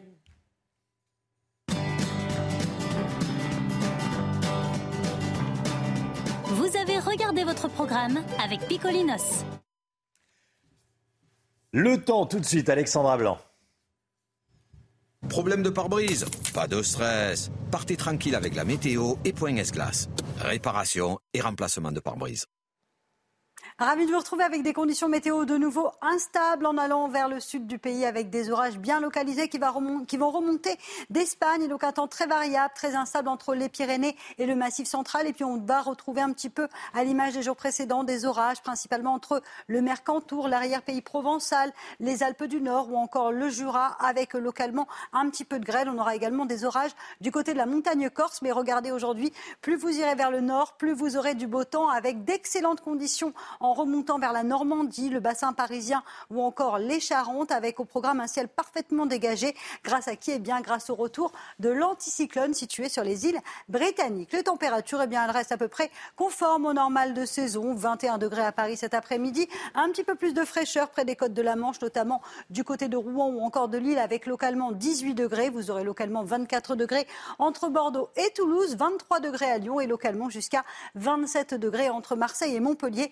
Température donc toujours estivale dans le sud, malgré le retour, je vous le disais, de quelques orages et un petit peu de grêle. Donc cet après-midi, soyez prudents si vous êtes sur le sud. La suite du programme, même configuration. Plus vous irez vers le nord, plus vous aurez du beau temps. Attention, retour de la bise près des côtes de la Manche et toujours de l'instabilité jeudi après-midi entre les Pyrénées, le golfe du Lion, les Alpes, le Mercantour ou encore du côté de la Corse, avec donc localement de la grêle. Côté température, ça va baisser dans le sud et ça restera à peu près stationnaire sur les régions du nord, avec donc le maintien des orages au moins jusqu'à vendredi.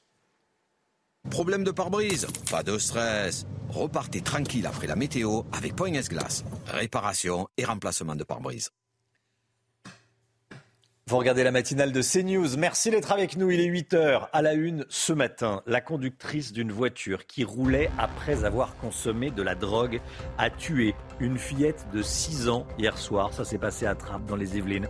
Marine Sabourin est sur place pour nous, pour CNews, avec Léo Marcheguet. A tout de suite, Marine. Une minute de silence dans tous les hôpitaux aujourd'hui à midi en hommage à Karen Mézineau. L'infirmière a été tuée par un homme qui en 2017 avait déjà attaqué au couteau le personnel d'une structure spécialisée. Depuis, il était libre, sans même un contrôle judiciaire. Comment est-ce possible? On verra ça avec vous, Georges Fenech. A tout de suite, Georges. Le président Les Républicains du Sénat, Gérard Larcher, sera ce matin avec nous à 8h15, invité de Laurence Ferrari. Les Républicains qui ne sont pas unis sur les questions d'immigration, nous dira Gauthier Lebret. Plus de 80 départements en alerte rouge au pollen. Les allergiques ne sont pas à la fête. On va voir ça. Tout d'abord, donc, ce drame à Trappes, près de Paris. Une fillette de 6 ans est morte hier soir après avoir été percutée par une voiture. Sa conductrice, âgée de 21 ans, a été contrôlée positive aux stupéfiants. Elle a d'abord pris la fuite avant d'être interpellée et placée en garde à vue pour homicide involontaire. Alors on rejoint tout de suite notre envoyée spéciale Marine Sabourin sur place. Alors Marine, c'est évidemment le choc ce matin à Trappes. Hein. Oui, Chana, vive émotion à Trappes. Hein. Après l'accident survenu hier soir aux alentours de 20h, une jeune femme de 21 ans a percuté une fillette de 6 ans euh, sur le parking qui se trouve juste derrière nous. Évidemment, les habitants de Trappes sont sous le choc. Hein. Nous avons recueilli leurs témoignages. Je vous propose de les écouter.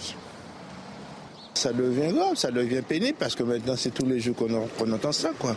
C'est des accidents à la cocaïne ou voilà, bon ben je trouve ça déplorable. C'est la jeunesse d'aujourd'hui. C'est stupéfiant. On ne peut pas lutter contre ça, c'est quand même grave aussi. Il faut vraiment qu'on trouve une solution pour ça. Parce que euh, je fais vraiment pas de mots, franchement. Ça vous émeut? Très, énormément. Une enquête a été ouverte par le parquet de Versailles pour homicide involontaire aggravé pour usage de stupéfiants. La jeune femme de 21 ans a été placée en garde à vue hier soir aux alentours de 21h. Merci beaucoup Marine. Marine Sabourin avec Léo Marcheguet. Une minute de silence sera respectée aujourd'hui à midi dans tous les hôpitaux de France en hommage à Karine Mézineau, 37 ans, l'infirmière poignardée par un déséquilibré au CHU de Reims. Un comité sur la sécurité des soignants sera organisé demain par le ministre de la Santé. En attendant, on en sait plus sur le profil du suspect. Âgé de 59 ans, Franck F. souffre de lourds problèmes psychiques. Il était déjà connu de la justice. En 2017, il avait poignardé quatre personnes dans l'établissement spécialisé où il vivait.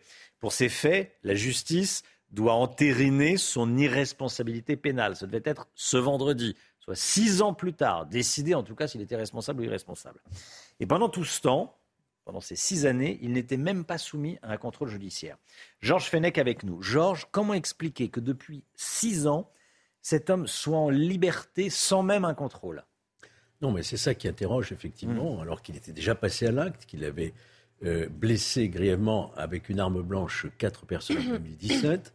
Pourquoi cet individu n'a-t-il pas fait l'objet de mesures de contrôle, de sécurité? Pourquoi la Chambre d'instruction ne s'est pas rapidement saisie de façon à éventuellement ordonner un placement en milieu psychiatrique?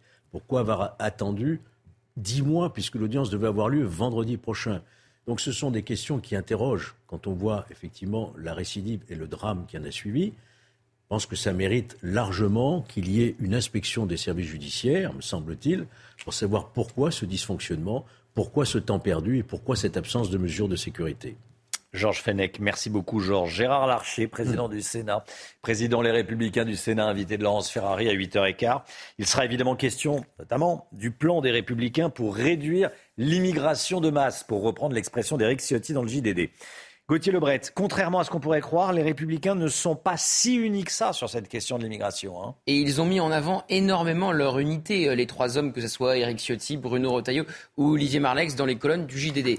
Hier, à l'Assemblée nationale, Florian Tardif du service politique de CNews a posé la question à Aurélien Pradier. Que pensez-vous des propositions de vos camarades LR Aurélien Pradier, on le sait, source de division depuis euh, la réforme des retraites. Eh bien, ça n'a pas manqué. Il a remis euh, son petit grain de sable. Il a dit je ne lis pas le journal du dimanche. Pourtant, c'est dans le journal du dimanche qu'il avait publié sa tribune en faveur d'un référendum d'initiative partagée. Or, vous savez, deux référendums d'initiative partagée viennent d'être retoqués par le Conseil constitutionnel sur les retraites. C'est pourquoi, dans le JDD, Bruno Retailleau, président du groupe LR au Sénat, disait ce n'est pas sérieux. On connaît l'inimitié entre les deux hommes. Bruno Retailleau, il y a quelques jours, demandait à Eric Ciotti de virer pour de bon Aurélien Pradier du parti Les Républicains. C'était sur ce plateau euh, chez Laurence Ferrari. Et alors, Gérard Larcher, qui sera dans quelques minutes face euh, à Laurence tout à l'heure, eh bien, il n'était pas forcément très partant pour toucher à la Constitution. Parce que vous savez, euh, pour demander aux Français leur avis sur la question de l'immigration à travers un référendum, c'est ce que veulent notamment Éric Ciotti et, Bruno Retailleau, faut changer la Constitution et le fameux article 11 qui empêche que l'immigration soit un sujet de référendum. Et Gérard Larcher, il ne voulait pas qu'on touche à la Constitution et à l'article 11. Alors a-t-il changé d'avis depuis que c'est une proposition, notamment d'Eric Ciotti? Ça sera très intéressant de l'entendre dans quelques instants. Et pendant ce temps, Eric Ciotti s'est envolé hier direction le Danemark pour regarder le modèle danois en matière d'immigration qui plaît tant à la droite ces derniers jours. Merci Gauthier. Gérard Larcher, donc dans, dans quelques instants sur ce plateau avec Laurence Ferrari. Le retour du beau temps, c'est aussi le retour des allergies au pollen. On en parle ce matin, ça vous touche peut-être. Je ne le souhaite pas parce que c'est bien handicapant. 81 départements français sont actuellement en alerte rouge, Chana. Hein. et ces allergies sont de plus en plus euh, fréquentes, notamment à cause du réchauffement climatique. Mathieu Devez et Augustin Donadieu. Les arbres fleurissent, les températures s'adoucissent. Le printemps est synonyme de beau temps, mais également d'allergies au pollen, en particulier les graminées. Les graminées céréalières, donc le blé, l'orge et le seigle, donc dans des départements du centre de la France qui sont très agricoles, mais les gens sont extrêmement exposés. Et puis il y a les graminées fourragères, qui sont la dactyle, le fléol, qui sont les mauvaises herbes qu'il y a dans la pelouse, les mauvaises herbes sur le bord des chemins, sur le bord des routes. Et ça, il y en a partout en France. Et ça pollinise aussi en avril, mai, juin. Selon le réseau national de surveillance aérobiologique, 81 départements ont été placés en risque élevé d'allergie. Elles sont de plus en plus présentes dans le quotidien des Français, en raison notamment du réchauffement climatique. Moins on a d'hiver, moins les plantes gèlent, et plus facilement elles vont repolliniser tôt. Donc nos parents et nos grands-parents ont connu des pics de pollen qui duraient une ou deux semaines au mois de juin. Et eh ben désormais les pollens de graminées, ça commence de plus en plus tôt, tout comme les arbres, parce qu'il n'y a plus d'hiver, il fait plus froid, il gèle plus, et les plantes repollinisent très vite. Selon l'Organisation mondiale de la santé, en 2050, un Français sur deux pourrait être atteint d'asthme et d'allergie. Voilà cette information qui tombe à l'instant. Le président de la République se rendra demain à Roubaix pour rendre hommage aux trois policiers décédés. C'est ce que dit l'Élysée à l'instant. Emmanuel Macron à Roubaix pour rendre hommage aux trois policiers décédés. Donc dimanche matin dernier à Villeneuve d'Ascq. Euh, les trois policiers se trouvaient dans une voiture qui a percuté, hein, vous le savez, euh, la voiture de deux personnes qui arrivaient en face, le, conducteur qui avait pris, euh, consommé de l'alcool et de la, drogue. Un commentaire politique, Gauthier Lebret, le président de la République, qui se rend sur place. Hein. Gérald Darmanin s'est rendu euh, sur place en début de semaine. Il avait dit qu'il hmm. présiderait la cérémonie d'hommage. On apprend donc que c'est Emmanuel Macron qui fait le choix de présider lui-même cette cérémonie d'hommage. Évidemment, c'est un marqueur très fort et un signe de soutien envers les policiers qui sont évidemment très marqués par ce qui s'est passé et souvent aussi euh, très fatigués par leurs conditions de travail. 8h09, dans un instant, Gérard Larcher, président des Républicains du Sénat, invité de Laurence Ferrari dans la matinale. À tout de suite. C'est News, il est 8h15. Bienvenue à tous. Merci d'être avec nous. Dans un instant, Laurence Ferrari, vous recevrez le président des Républicains du Sénat, Gérard Larcher. Mais tout d'abord, le point info. Chana Lousteau. Emmanuel Macron sera demain à Roubaix. Le président de la République se rendra à l'école nationale de police de la ville pour rendre hommage aux trois policiers décédés euh, dimanche dernier. Leur voiture a été percutée par un automobiliste qui roulait à contresens et qui avait consommé de l'alcool et du cannabis. Une minute de silence sera respectée dans tous les hôpitaux de France aujourd'hui à midi en hommage à l'infirmière tuée au CHU de Reims. Le décès de Karen Mézino, 37 ans, poignardée par un déséquilibré lundi dernier, est un choc pour l'ensemble des blouses blanches et bien au-delà. Un comité sur la sécurité des soignants sera organisé demain par François Braun. Et puis ce drame attrape près de Paris. Une fillette de 6 ans est morte hier soir après avoir été percutée par une voiture. Sa conductrice âgée de 21 ans a été contrôlée euh, positive aux stupéfiants. Elle a d'abord pris la fuite avant d'être interpellée et placée en garde à vue pour homicide involontaire. Laurence, vous recevez ce matin Gérard Larcher. Bonjour, Monsieur le Président du Sénat.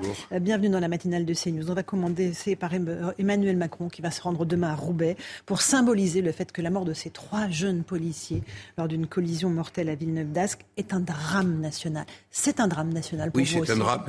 Ma première pensée euh, va à la mémoire de ces policiers, à leur famille. mais ce drame, il est révélateur de toutes ces violences que nous vivons. Euh, violence euh, vis-à-vis des élus. Mhm. Souvenez-vous euh, ce que nous avons vécu la semaine dernière et les semaines mhm. d'avant à Saint-Brévin et dans d'autres endroits. Violence vis-à-vis des blouses blanches. On va en parler dans un instant. Mhm. Écharpe tricolore, blouse blanche, uniforme de policiers et, de gendarmes. pompiers. Je crois que la question, bien sûr, je crois que la question centrale, c'est quand même le retour de l'autorité dans ce pays. Et euh, il n'y a plus d'autorité dans notre pays. Ben, je pense qu'elle a énormément baissé parce que quand on s'attaque à un élu local, qui est le symbole même de l'engagement et du dévouement pour un montant, j'allais dire, de rémunération que vous savez, euh, extrêmement modeste. C'est quelque part euh, que euh, la violence et le repli sur soi dominent notre société. Et je crois que c'est la première des choses dont nous devons être comptables. Et le pacte social qui est en train de se déchirer dans notre pays aussi? Le pacte social, c'est... Euh, avons-nous un, projet collectif? Est-ce que nous croyons à un certain nombre de valeurs, parmi lesquelles euh, les valeurs du pays, les valeurs de la société, les valeurs de la famille, les valeurs de l'autorité? Eh bien, autour de tout cela, Regardez. Bien sûr, euh, le drame, et je pense à cette infirmière, je pense aussi à la secrétaire médicale, euh, et, eh, oui, à leur famille. Je pense à, tous ces soignants. J'ai été jadis le président des hôpitaux publics en France. Et, ils sont au service, comme les élus, ils sont au service et en premier rang. Ça nous interpelle aussi sur le fonctionnement. Euh, mhm. La psychiatrie, quelqu'un qui avait euh, déjà été coupable mhm. euh, d'agression, de tentative. En 2017, il avait déjà poignardé quatre personnes. Tentative criminelle. Mhm. Euh, qui se retrouve en liberté toujours. Mhm. Et on n'a pas encore statué. Sur son statut. alors qu'il a été, j'allais dire, un non-lieu a été prononcé pour incapacité psychologique. mais on laisse dehors. Vous voyez ce que ça veut dire? Ça veut dire qu'il y a aussi un dysfonctionnement y compris de la justice. Et qu'il faudra rendre des comptes, qu'il va falloir. Nous allons avoir un texte très bientôt sur la justice. Euh, c'est un sujet, mais c'est l'état aussi de la psychiatrie en France, l'état de la pédopsychiatrie. Euh, hier, euh, une personne venait me parler de l'état de la pédopsychiatrie. Et je vous dire que c'est inquiétant. Mais c'est un phénomène qui dure depuis des années, voire des décennies. Décennies, le fait qu'il y ait non, mais en en tous les de cas, médecins, des moins en moins de années. lits disponibles Oui, dans les mais euh, hôpitaux euh. Gouverner, c'est aussi relever ces défis-là. Et prévoir. Et anticiper. Euh, encore un mot de ce qui s'est passé à, à Villeneuve d'Ascq avec ces policiers de, de Roubaix. Il y a aussi le problème de la conduite sous emprise de stupéfiants et d'alcool. Euh, il y a une petite fille, vous l'avez euh, bien mon noté, département, dans votre à département à Trappes, dans les Yvelines, qui a été tuée hier soir, pareil, avec une conductrice de 21 ans qui était positive aux stupéfiants. Est-ce qu'il faut alourdir les peines? Eric Ciotti propose de passer une amende à 1000 euros pour ceux qui consomment de la drogue au volant. Alors, on est aujourd'hui à 200 euros et on, on a eu 45 000 euh, contraventions, euh, simplement un peu plus de 40% de recouvrement. Euh, S'il y a aujourd'hui mort, c'est euh, 150 000 euros et jusqu'à 10 ans de, de peine de prison. Il faut maintenant que la loi soit appliquée, d'abord, qu'elle soit réellement appliquée. Il ne suffira pas d'alourdir les peines, c'est l'application de la loi. C'est vraiment un de nos défis que nous aborderons d'ailleurs dans le texte de justice. D'accord. Donc ce sont vers les juges, euh, c'est vers les juges que vous vous tournez en leur disant euh, appliquez les textes. Simplement, ils vous disent il n'y a pas de place en prison, Monsieur le Président Larcher. Écoutez, c'est pas que les places en prison. Il y a un projet de loi de programmation pour la justice qui est issu des États généraux. Le Sénat y a participé. Eh bien, rendez-vous dans ce débat qui aura lieu le mois prochain. C'est donc le moment où nous devons traiter la réponse aux violences, le meilleur fonctionnement de la justice. L'objectif du Sénat, c'est que les Français retrouvent confiance dans leur justice. Aujourd'hui, plus de 50% des Français n'ont pas confiance en leur justice. Il faut donc que nous ayons des relations apaisées mais exigeantes avec la justice, que nous leur donnions les moyens d'exercer. Et c'est dans la loi de programmation euh, de la justice. Et il faut aussi que la justice se réponde aux attentes et aux besoins exprimés par la décision politique, y compris à Mayotte. Très bien. Euh, L'allusion à Mayotte euh, nous amène à l'immigration. Euh, les Républicains vont déposer deux propositions de loi pour réguler l'immigration massive. Dans le journal du dimanche ce week-end, on a vu Rex Bruno Rotaillot et Olivier Marleix exposer pour exprimer ce qu'ils veulent. Est-ce que d'abord vous êtes d'accord sur le fait qu'il va falloir changer notre constitution pour récupérer notre souveraineté en matière migratoire? La politique migratoire, c'est un des grands échecs des six années de présidence d'Emmanuel Macron. Regardez les chiffres.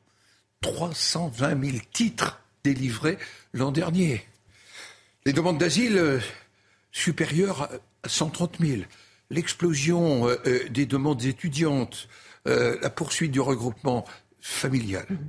Si nous n'avons pas une politique de régulation des flux migratoires, eh bien, il n'y aura pas de politique d'intégration et il n'y aura pas de politique d'accueil digne de ce nom. Il faut donc une réponse globale. Le Sénat, le Sénat a préparé à la commission des lois, mais aussi nos groupes politiques, euh, une proposition de loi euh, qui fait suite d'ailleurs à des échanges qui sont eu avec le ministre de l'Intérieur. Et cette proposition de loi, elle vise à quoi? À répondre quel quota? Comment on procède à la liste, le regroupement familial On arrête le Les regroupement étudiants. familial? On l'arrête? On ne l'arrête pas, mais on le gère autrement. Les conditions de logement, les conditions de revenus, les conditions de connaissance de la langue, euh, tous ces sujets-là, il faut réellement les mettre sur la table. Et aussi arrêter d'être le pays le mieux disant social euh, qui, en quelque sorte, crée la pompe aspirante. Euh, je ne reviendrai pas sur Mayotte où la différence avec les Comores est de 1 à 3 euh, en matière tout simplement de revenus minimum, mais euh, je parlerai de l'aide médicale d'État, euh, où vous voyez que ça a explosé en 10 ans, on est à, à plus d'un milliard aujourd'hui. C'est surtout cela qu'il faut travailler. Et la dimension De la constitutionnelle. Est-ce que vous êtes hostile elle au doit- fait qu'on touche à la Constitution, je, je pas- je pense que c'était important qu'il y ait cette dimension de proposition de loi constitutionnelle, car nous allons voir que sur un certain nombre de sujets, Regroupement familial, par exemple. oui, mais aussi euh, la demande d'asile à l'extérieur de la frontière, euh, le regroupement familial, euh, le contrôle des politiques d'intégration et d'assimilation. Il y aura sans doute à bouger notre constitution et de voir s'il n'y a pas à certains moments des conflits, j'allais dire, avec euh, euh, les traités européens. Il y a des pays qui sont dans ce qu'on appelle en vieux français l'opting out. Mhm. Chacun Danemark, cite, le chacun Danemark, cite le Danemark. Oui. Chacun cite le Danemark. Et, Et c'est vrai. Aujourd'hui. Il y a quelques mois, l'ambassadeur était venu nous exposer la politique. Je vous ferai remarquer qu'au Danemark, ce sont des sociodémocrates. Et au Danemark, l'extrême droite est passée de 22% à 2% en deux législatures à méditer. Car ceux qui veulent combattre le Rassemblement national, c'est ceux qui auront des politiques pour aussi répondre à la maîtrise des flux migratoires. Gérard Larcher, est-ce qu'il faut un référendum sur la question migratoire? C'est ce que proposent vos amis des Républicains. Oui ou non? Écoutez, euh, si nécessaire, il le faut, donc il faut élargir le champ de l'article 11. Donc il faut le faire. Donc échanger, il faut élargir le champ de l'article 11. Sinon, je l'avais dit, ça n'est pas possible d'avoir euh, une approche référendaire. Ça devient un tel sujet de société que consulter les Français et élargir le champ du référendum de l'article 11, non pas eh bien, euh, c'est un sujet dont nous devons débattre. Mais nous devons débattre à la lumière, j'allais dire notamment sur le texte migratoire, des besoins ou des conflits que nous verrons entre la volonté de la loi nationale et les traités européens. Euh, Est-ce que sur euh, la question, encore une fois, de l'immigration et de la délinquance, vous faites un lien Éric Ciotti le fait? Il y a des, dans les réseaux de trafiquants de drogue, dit-il, l'utilisation de mineurs étrangers qui servent de guetteurs dans les quartiers. Écoutez, euh, tous les étrangers ne sont pas des délinquants, heureusement et loin de là. A Simplement, puisqu'on parlait de justice, de futurs textes, euh, de moyens pour la justice, je constate simplement que 24% de la population qui aujourd'hui est incarcérée est d'origine étrangère, alors qu'il représente autour de 8% de la population nationale. C'est aussi à méditer, c'est aussi, me semble-t-il, euh, la marque que l'intégration et l'assimilation, euh, ce sont des politiques nécessaires et qui ne sont pas possibles à assumer face à des flux migratoires. Regardez ce qui se passe sur les mineurs. Je n'évoquerai pas la rue Erlanger à Paris, mais euh, ce qui se passe euh, aujourd'hui aux frontières de l'Italie avec ces mineurs étrangers, euh, d'ailleurs au plan humain, c'est quand même un sujet.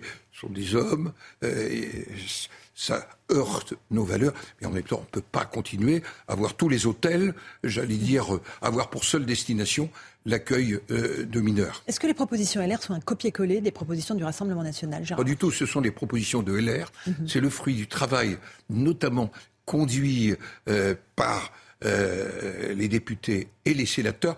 Et si nous voulons éviter que le Rassemblement national, un jour, ne soit dans la tête d'une majorité de nos concitoyens, il faut gérer. Il faut gérer les problèmes de ce pays, y répondre. Emmanuel Macron n'y a pas répondu. Euh, En matière de flux migratoires, c'est notre responsabilité, c'est d'ailleurs notre ligne politique.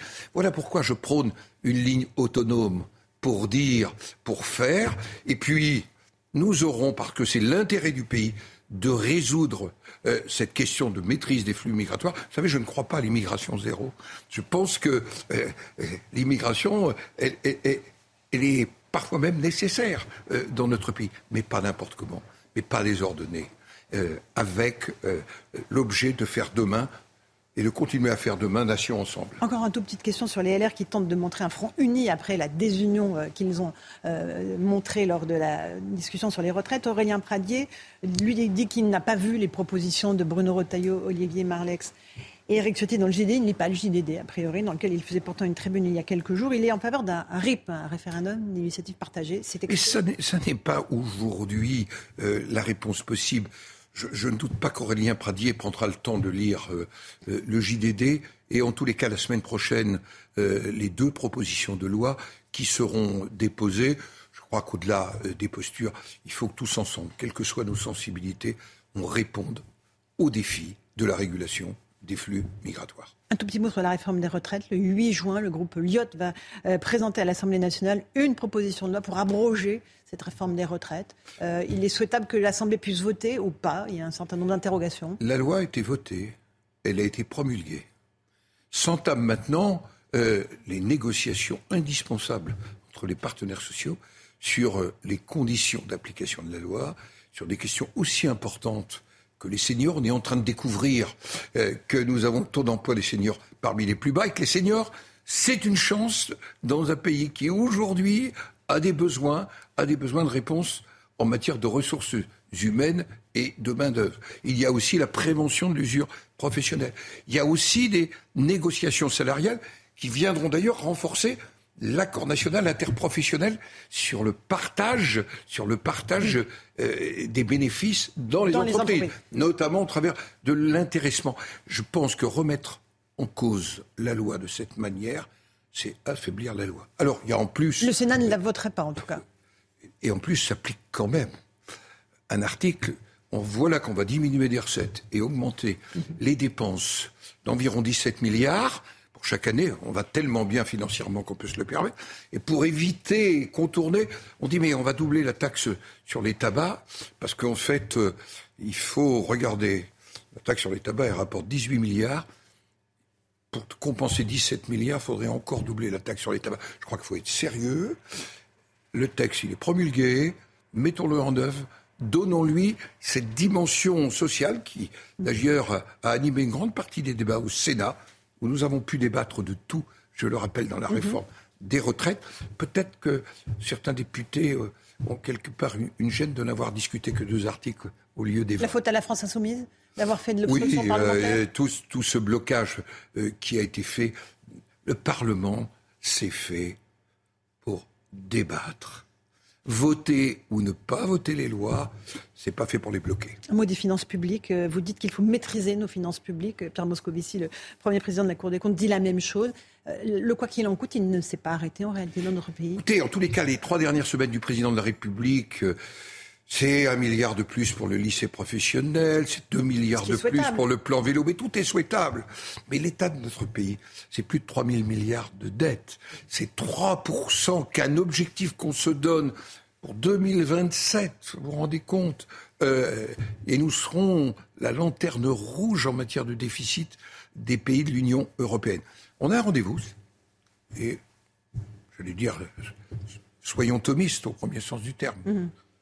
Projet de loi de programmation des finances publiques. Le Sénat a dit l'objectif, c'est pas de 7, c'est pas de 9 euh, à 2027, c'est 2,5. Donc il faut faire un effort. Et puis il y a le projet de loi de finances. Et il y a le projet de loi. Écoutez, il y a une revue, il y a une revue générale des dépenses publiques. Vous savez où on coupe? Nous avons 1200 agences, qui est 20% de la masse salariale. Croyez-vous qu'elles soient toutes euh, euh, utiles, euh, nécessaires Nous sommes, nous avons un coût des normes que l'OCDE chiffre le surcoût des normes à 60 milliards d'euros en France. Nous avons une complexification. C'est à tout cela euh, que nous devons nous attaquer. Et euh, c'est pas yaka, il faut faire. Il faut faire, et ce sera le rendez-vous du projet de loi de finances. Et le ministre de l'économie et des finances me semble en avoir la volonté.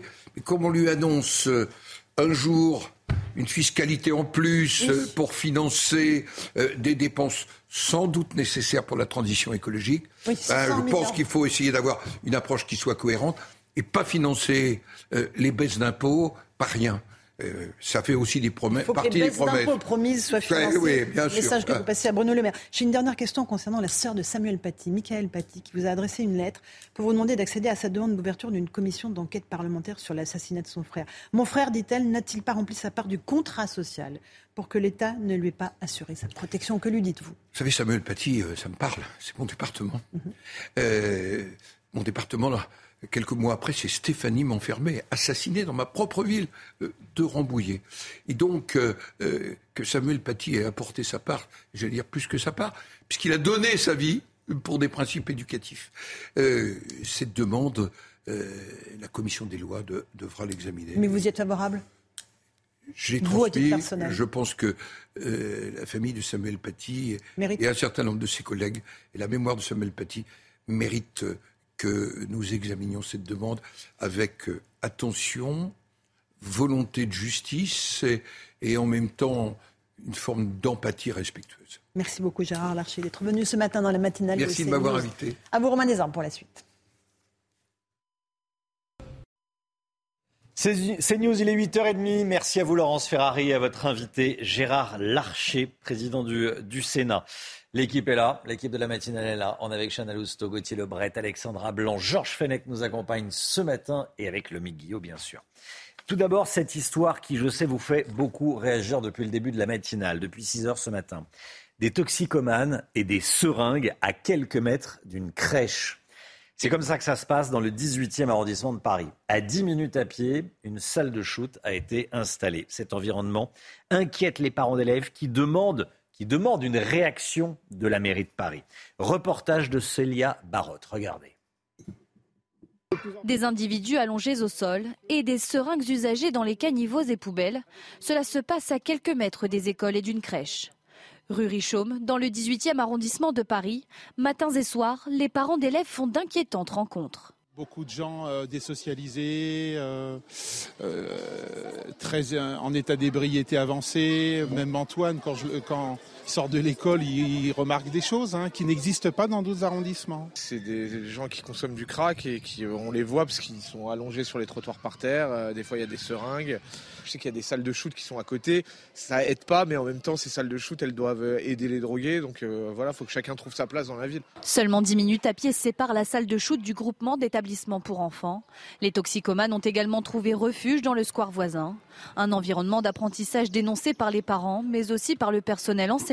En fait, on se sent impuissant parce que ça fait des années que les associations de parents, que les associations de quartier alertent euh, la mairie euh, pour un nettoyage un peu plus conséquent, pour euh, une mise en place de lieux peut-être, je ne sais pas. Et là, oui, impuissant, quoi, c'est le mot. Les riverains du 18e arrondissement sont à court de solutions. Contactés à ce sujet, la mairie n'a pas encore répondu à nos sollicitations.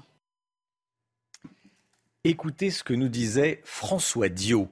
Il est euh, ancien chef d'un CARU, d'un lieu de, consommation et d'aide aux toxicomanes. Et il était en direct avec nous à 7h10. C'est bien simple, son discours est très clair, très limpide et rare. Il dit que les salles de shoot, ça ne fonctionne pas. Pour arrêter la consommation de, drogue euh, et aider un toxicomane à arrêter la drogue, il ne faut pas qu'il consomme, il faut qu'il arrête de consommer. Écoutez ce qu'il nous disait, c'était à 7h10. Euh, ce qui est dramatique, en fait, c'est de voir que les gens continuent à consommer dans la rue. Et c'est pas parce qu'on a accès à du matériel stérile qu'on change ces pratiques de consommation et surtout qu'on se soigne. Si vous voulez, le fond du problème, en fait, c'est qu'en confondant la réduction des risques et le soin, le dispositif tel qu'il est organisé en France ne permet pas suffisamment aux toxicomanes de se soigner et de se désintoxiquer. Emmanuel Macron sera demain à Roubaix. Le président de la République se rendra à l'école nationale de police pour rendre hommage aux trois policiers décédés dimanche matin à Villeneuve d'Ascq. Emmanuel Macron rencontrera les familles et les collègues des victimes, Chana. Hein. je rappelle que leur voiture a été percutée par un automobiliste qui roulait à contresens et qui avait consommé de l'alcool et du cannabis. Et puis ce drame attrape près de Paris en début de soirée hier. Hein. Une fillette de 6 ans est morte hier soir après avoir été euh, percutée par une voiture. Sa conductrice, âgée euh, de 21 ans, a été contrôlée positive aux stupéfiants. Alors elle a d'abord euh, pris la fuite avant d'être interpellée et placée en garde à vue pour homicide involontaire. Marine Le Pen sera auditionnée à 14h à l'Assemblée nationale par la commission d'enquête sur les ingérences étrangères. Elle sera questionnée sur ses liens supposés avec la Russie. Gauthier Lebret avec nous. Gauthier, objectif de la présidente du groupe RNA à l'Assemblée, lever euh, et surtout se laver une bonne fois pour toutes de tout soupçon. Vous parlez à votre banquier quand vous parlez à la Russie. Vous vous souvenez sûrement de cette phrase qu'avait envoyé Emmanuel Macron à Marine Le Pen lors du dernier débat d'entre-deux tours. Le président faisait euh, référence à ce prêt euh, d'une banque russe contracté à l'époque par le FN, le Front National, en 2014. Euh, Alors aujourd'hui, pour Marine Le Pen, c'est qui tout double? L'objectif, effectivement, c'est de classer pour de bon cette histoire, de la ranger de manière définitive dans un tiroir. Cette commission d'enquête, c'est le RN qui l'a voulu. Pour cette raison, pour mettre fin aux critiques de ses opposants. Alors, euh, depuis le, début des consultations, c'était Jean-Philippe Tanguy, député du Rassemblement national, qui présidait la commission. Évidemment, aujourd'hui, avec Marine Le Pen en face de lui, c'était impossible. C'est donc un député modem qui va présider cette dernière audition et le rapport sur les ingérences étrangères sera remis en fin euh, de semaine. Alors, euh, dans l'entourage de Marine Le Pen, on affiche une grande sérénité et on explique qu'il n'y a jamais eu la moindre ingérence. Je cite, on n'irait pas créer une commission si on avait des choses à cacher. On sortira laver des attaques politiques de nos, de nos adversaires dont on est victime. C'était l'entourage de Marine Le Pen hier soir. Encore faut-il que Marine Le Pen soit convaincante, sans quoi ces mêmes adversaires s'en donneront à cœur joie. Merci beaucoup Gauthier. Une marche de soutien organisée par la gauche, soutien au maire démissionnaire de Saint-Brévin. Une marche prévue en, fin de journée, marche organisée par la NUPES et les, et les syndicats. Yannick Morez n'y participera pas, Chana. Hein. oui, il l'a annoncé euh, dans un communiqué hier soir. Il dénonce la récupération politique de cette affaire par l'extrême gauche, tout comme le silence de la droite. Voilà, il a publié un communiqué. Hein. Je regrette euh, la récupération, notamment par l'extrême gauche, de cette marche qui se voulait au départ transpartisane. Je regrette aussi la discrétion de la droite sur cette thématique. Il est décevant, écrit le maire de Saint-Brévin, de constater que les clivages politiques ne peuvent être dépassés sur un sujet aussi important que celui des violences contre les élus. Il accuse la gauche de récupérer son, euh, malheur, de récupérer ce qui lui arrive. Et il dénonce également le silence de la droite. 80 caravanes s'installent illégalement dans une petite commune au nord de Lyon. Ça se passe sur un terrain de foot à Saint-Georges-de-Renins. Oui, ces individus appartenant à la communauté euh, des gens du voyage ont forcé le portail dimanche dernier et se sont branchés, sur le réseau euh, d'électricité et d'eau sans aucune autorisation. Alors le maire de la ville attend une action de l'État. Il était en direct avec nous à 6h45. Écoutez.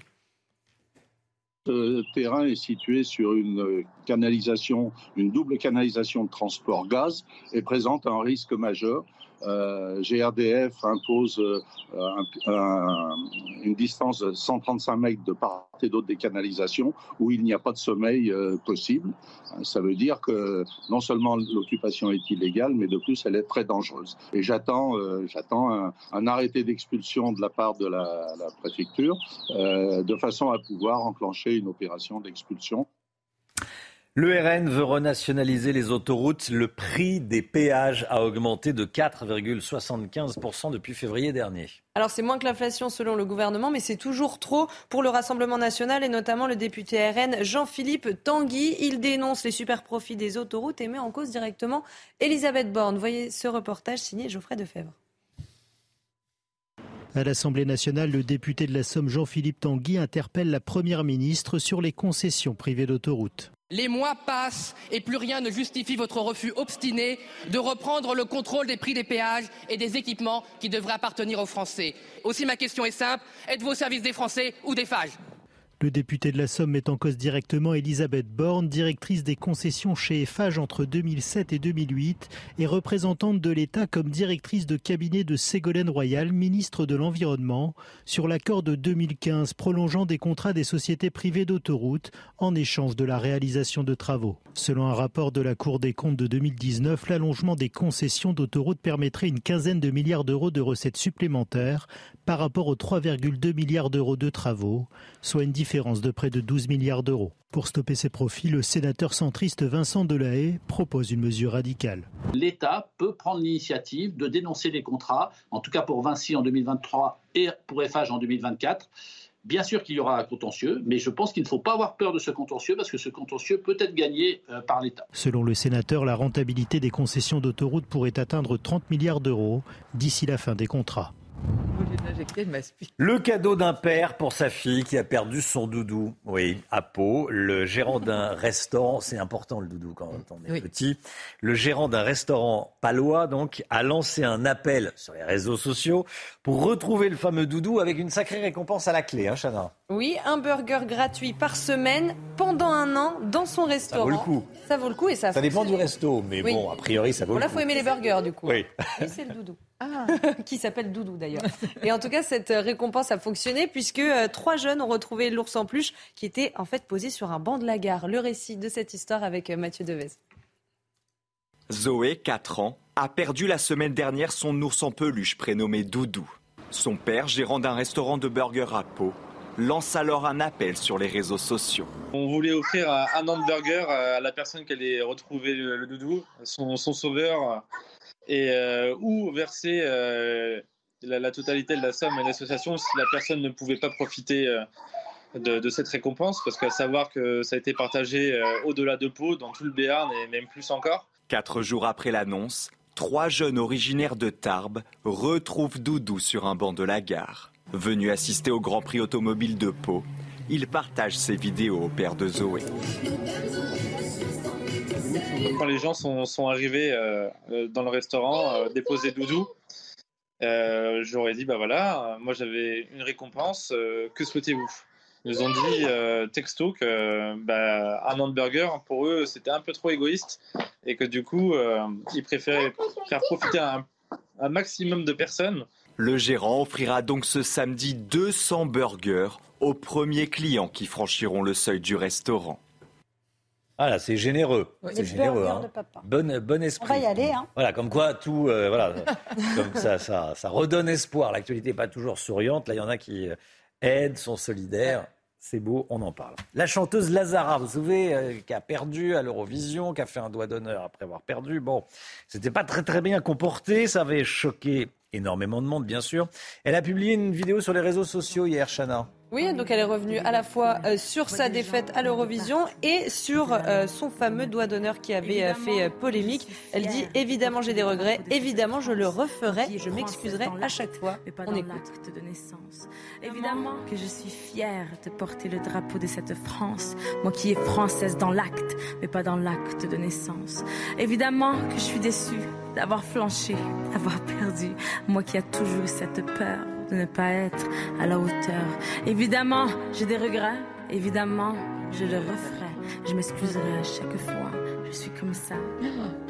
Comme ça, c'est moi. Évidemment qu'on m'attaquera. Je sais pas si ça clôt l'histoire. Je sais pas si ça fait oublier le, le doigt d'honneur. Brigitte, vous vouliez réagir ça prouve qu'elle veut revenir et qu'elle veut continuer. Oui, voilà. Ça prouve, qu'elle veut revenir, qu'elle veut surfer sur sa petite euh, notoriété. Je suis pas sûr que. Bon, on verra. On verra. En tout cas, voilà, elle s'est, elle s'est expliquée sur le fameux doigt d'honneur. 9h moins le quart. 9h moins le quart, la santé avec le docteur Millot. C'était votre programme avec Groupe Verlaine. Isolation par l'extérieur avec aide de l'État. Groupe Verlaine, connectons nos énergies. Docteur Brigitte Millot, on va parler de l'Agence nationale de sécurité des médicaments et produits de santé qui alerte sur le risque de tension d'approvisionnement de stylos auto-injecteurs d'adrénaline, stylos qui peuvent vous sauver la vie. Il pourrait en manquer des stylos. bon, expliquez-nous, Brigitte. Ce sont des stylos vitaux. Hmm. Euh, effectivement, il y a une des marques qui fabrique ces, ces, stylos qui a arrêté sa commercialisation. Donc les autres sont allés, évidemment, se sont portés sur d'autres marques. Donc on risque une tension pas de panique, il ne faut pas, surtout pas aller vite en acheter, faire des réserves, etc., bien entendu. Alors revenons euh, sur ces stylos. En fait, ce sont des stylos qu'on utilise euh, quand on fait ce qu'on appelle un choc anaphylactique qui commence par une réaction anaphylactique. Ana, ça veut dire contre. Phylaxius, ça veut dire protection. Normalement, nos défenses sont là pour nous protéger. Et là, c'est contre la protection. C'est ce qui se passe. C'est une forme de réaction allergique exagéré. Vous savez que l'allergie, c'est un bug, c'est quand nos défenses immunitaires, au lieu de nous défendre contre un ennemi, vont nous défendre contre quelque chose de sympa. Une cacahuète, une carotte, un kiwi, une pêche, euh, n'importe quoi, un pollen, euh, voilà. Et, donc ça, c'est ce qui se passe dans l'allergie normale. On va rappeler le mécanisme. Quand on est en contact la deuxième fois, ce qu'on appelle la phase d'activation, on va le voir sur un schéma, quand l'allergène se représente, il y a une réaction allergique, c'est-à-dire qu'en fait, nos globules blancs vont vouloir s'attaquer, se débarrasser du truc sympa. Euh, et donc, ils vont libérer une substance qu'on appelle l'histamine, que tous les allergiques connaissent. Hein. Après, il n'y a pas que cette substance, il y a aussi des substances inflammatoires, il y a aussi des leucotriènes, et ça va entraîner une vasodilatation comme on va le voir, des vaisseaux. Les vaisseaux vont s'ouvrir et surtout, le liquide, le plasma à l'intérieur des vaisseaux va sortir. Ils vont perdre leur perméabilité. Et leur imperméabilité, ils vont devenir perméables. Et donc, le liquide va sortir, ce qui va provoquer des signes divers et variés. Ça peut être quand c'est tout léger, c'est simplement les yeux qui coulent, le nez qui coule, même si c'est très fatigant. Mais euh, ça peut être aussi, euh, on peut avoir différents types de réactions.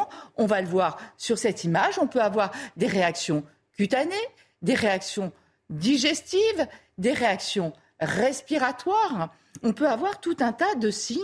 Et ce qui se passe dans dans l'anaphylaxie, donc une réaction exagéré, inapproprié, démesuré et généralisé, c'est-à-dire que dans l'anaphylaxie, il y a tous les signes, tous les systèmes qui, réagissent en même temps contrairement à, euh, par exemple, quand on fait juste une allergie respiratoire ou juste une allergie cutanée. Là, non. Et c'est disproportionné. Et quand je dis disproportionné, ça peut aller jusqu'au décès du patient. Parce qu'en fait, les vaisseaux donc, qui se dilatent, etc., ça entraîne une hypo, euh, une baisse de la tension, une hypovolémie, ça peut aller jusqu'à un arrêt cardiaque. Donc, vraiment, si vous commencez à présenter des signes, on va revoir cutané, ça peut être des petits fourmillements au niveau des, mains, au niveau de la plante des pieds, euh, ça peut être autour de la bouche, ça peut être la langue qui picote un peu, ou alors ça peut être un œdème, c'est-à-dire qu'on se met à gonfler, les yeux qui commencent à gonfler, la bouche qui commence à gonfler, ou alors des signes cutanés avec des boutons un petit peu partout, ou alors même des signes digestifs. On peut avoir tout à coup des maux de ventre terribles avec des diarrhées. C'est-à-dire qu'en fait, c'est vraiment tous les systèmes qui entrent en jeu respiratoire, bien sûr, avec un resserrement des bronches, elles, qui vont gêner la respiration. Donc vraiment, si vous commencez à présenter des signes, multitude de signes qui surviennent juste après un contact avec un allergène. Ça survient en général 5 à 20 minutes après. Hein. C'est très rapide. Là, on n'attend pas. On ne discute pas. On appelle le 15. C'est une urgence vitale. En, quelques minutes, ça peut se dégrader. Donc, on n'attend pas. Et pour ceux qui se savent allergiques, généralement, ils ont ce qu'on appelle un stylo auto-injecteur. C'est pour ça que euh, la NSM euh, alerte aujourd'hui. Ce sont ces stylos hein, qui pourraient venir à manquer. Et ces stylos-là, si on a la chance d'en avoir euh, sur soi, généralement les allergiques en ont. Hein. Et là, on n'hésite pas, même à travers le jean, même à travers n'importe quoi, on pique. On, tout est bien expliqué hein, sur le stylo. Voilà, et on pique, et en une seconde, en fait, ça va avoir l'effet inverse, ça va resserrer les vaisseaux, c'est de l'adrénaline, hein. ça va resserrer les vaisseaux, et ça va, en quelques minutes, hein, très rapidement, vous sauver la vie. Donc voilà pourquoi il y a cette inquiétude sur ces stylos vitaux, on le répète. Après, attention, ça, je vais vous mettre les, principaux, euh, ça n'arrive pas avec tout. Hein. On va dire que dans 60% des cas, les allergènes impliqués dans les réactions anaphylactiques sont des aliments. Ça peut être des fruits, ça peut être de l'arachide, des fruits de mer, du lait, lait de vache, etc. Euh, des œufs, mais des kiwis, enfin, de, tout, tout, là, j'ai pas tout mis évidemment. Ça peut être aussi des médicaments. Euh, et parfois, vous n'avez jamais été allergique. C'est ça, ce qu'il faut comprendre, c'est que ça peut arriver à n'importe qui à n'importe quel moment. Mmh. Quelqu'un qui n'a jamais été allergique de sa vie, qui a pris par exemple de l'aspirine toute sa vie, et eh ben, tout à coup, il prend un comprimé d'aspirine et il peut faire euh, une réaction anaphylactique, donc vraiment anti-inflammatoire. Les piqûres, on a tous les ans des gens qui décèdent d'un choc anaphylactique suite à une piqûre de guêpe, d'abeille ou de frelon. Euh, c'est la période. Le latex, on ne s'en rend pas compte, mais le latex, par exemple, quand vous êtes chirurgien, infirmière ou n'importe quoi, ça peut entraîner aussi des chocs anaphylactiques. Donc si ça vous arrive, voilà, on n'attend pas, on appelle le 15 et si on, a, si on a ça à la maison, on l'utilise, peu importe, euh, même je vous dis à travers n'importe quoi, on peut se piquer. Et puis sinon, si tout s'est à peu près bien passé, mais que vous avez présenté quand même ce genre de symptômes, allez voir un allergologue, faites les tests. Notamment, il existe des, désensibilisations qui sont de plus en plus efficaces. Si vous êtes par exemple très allergique aux guêpes, aux piqûres de guêpes, tout ça, on arrive maintenant à désensibiliser les gens. Voilà euh, ce qu'est le choc anaphylactique. Merci Brigitte. Votre programme avec Groupe Verlaine. Installation photovoltaïque garantie 25 ans. Groupe Verlaine, connectons nos énergies. Merci d'avoir choisi CNews pour démarrer cette journée de mercredi. On se retrouve demain matin dès 5h55 avec Chana Lousteau, avec le docteur Millot, avec Alexandra Blanc, Georges Fenech nous accompagnait ce matin et avec également le Guillot, bien sûr, cnews.fr pour retrouver les meilleurs moments de la matinale, les infos, les replays.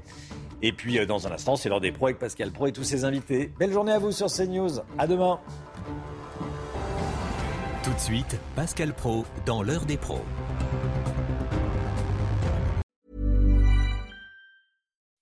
When you make decisions for your company, you look for the no-brainers. If you have a lot of mailing to do, stamps.com is the ultimate no-brainer. Use the Stamps.com mobile app to mail everything you need to keep your business running with up to 89% off USPS and UPS. Make the same no brainer decision as over 1 million other businesses with Stamps.com. Use code PROGRAM for a special offer. That's Stamps.com code PROGRAM.